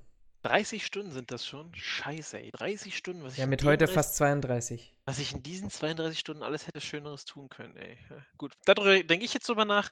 Von mir auch, bleibt gesund, äh, äh, keimfrei seit 9.3 und dann sehen wir uns beim nächsten Mal wieder. ciao, ciao. Alles klar, ciao.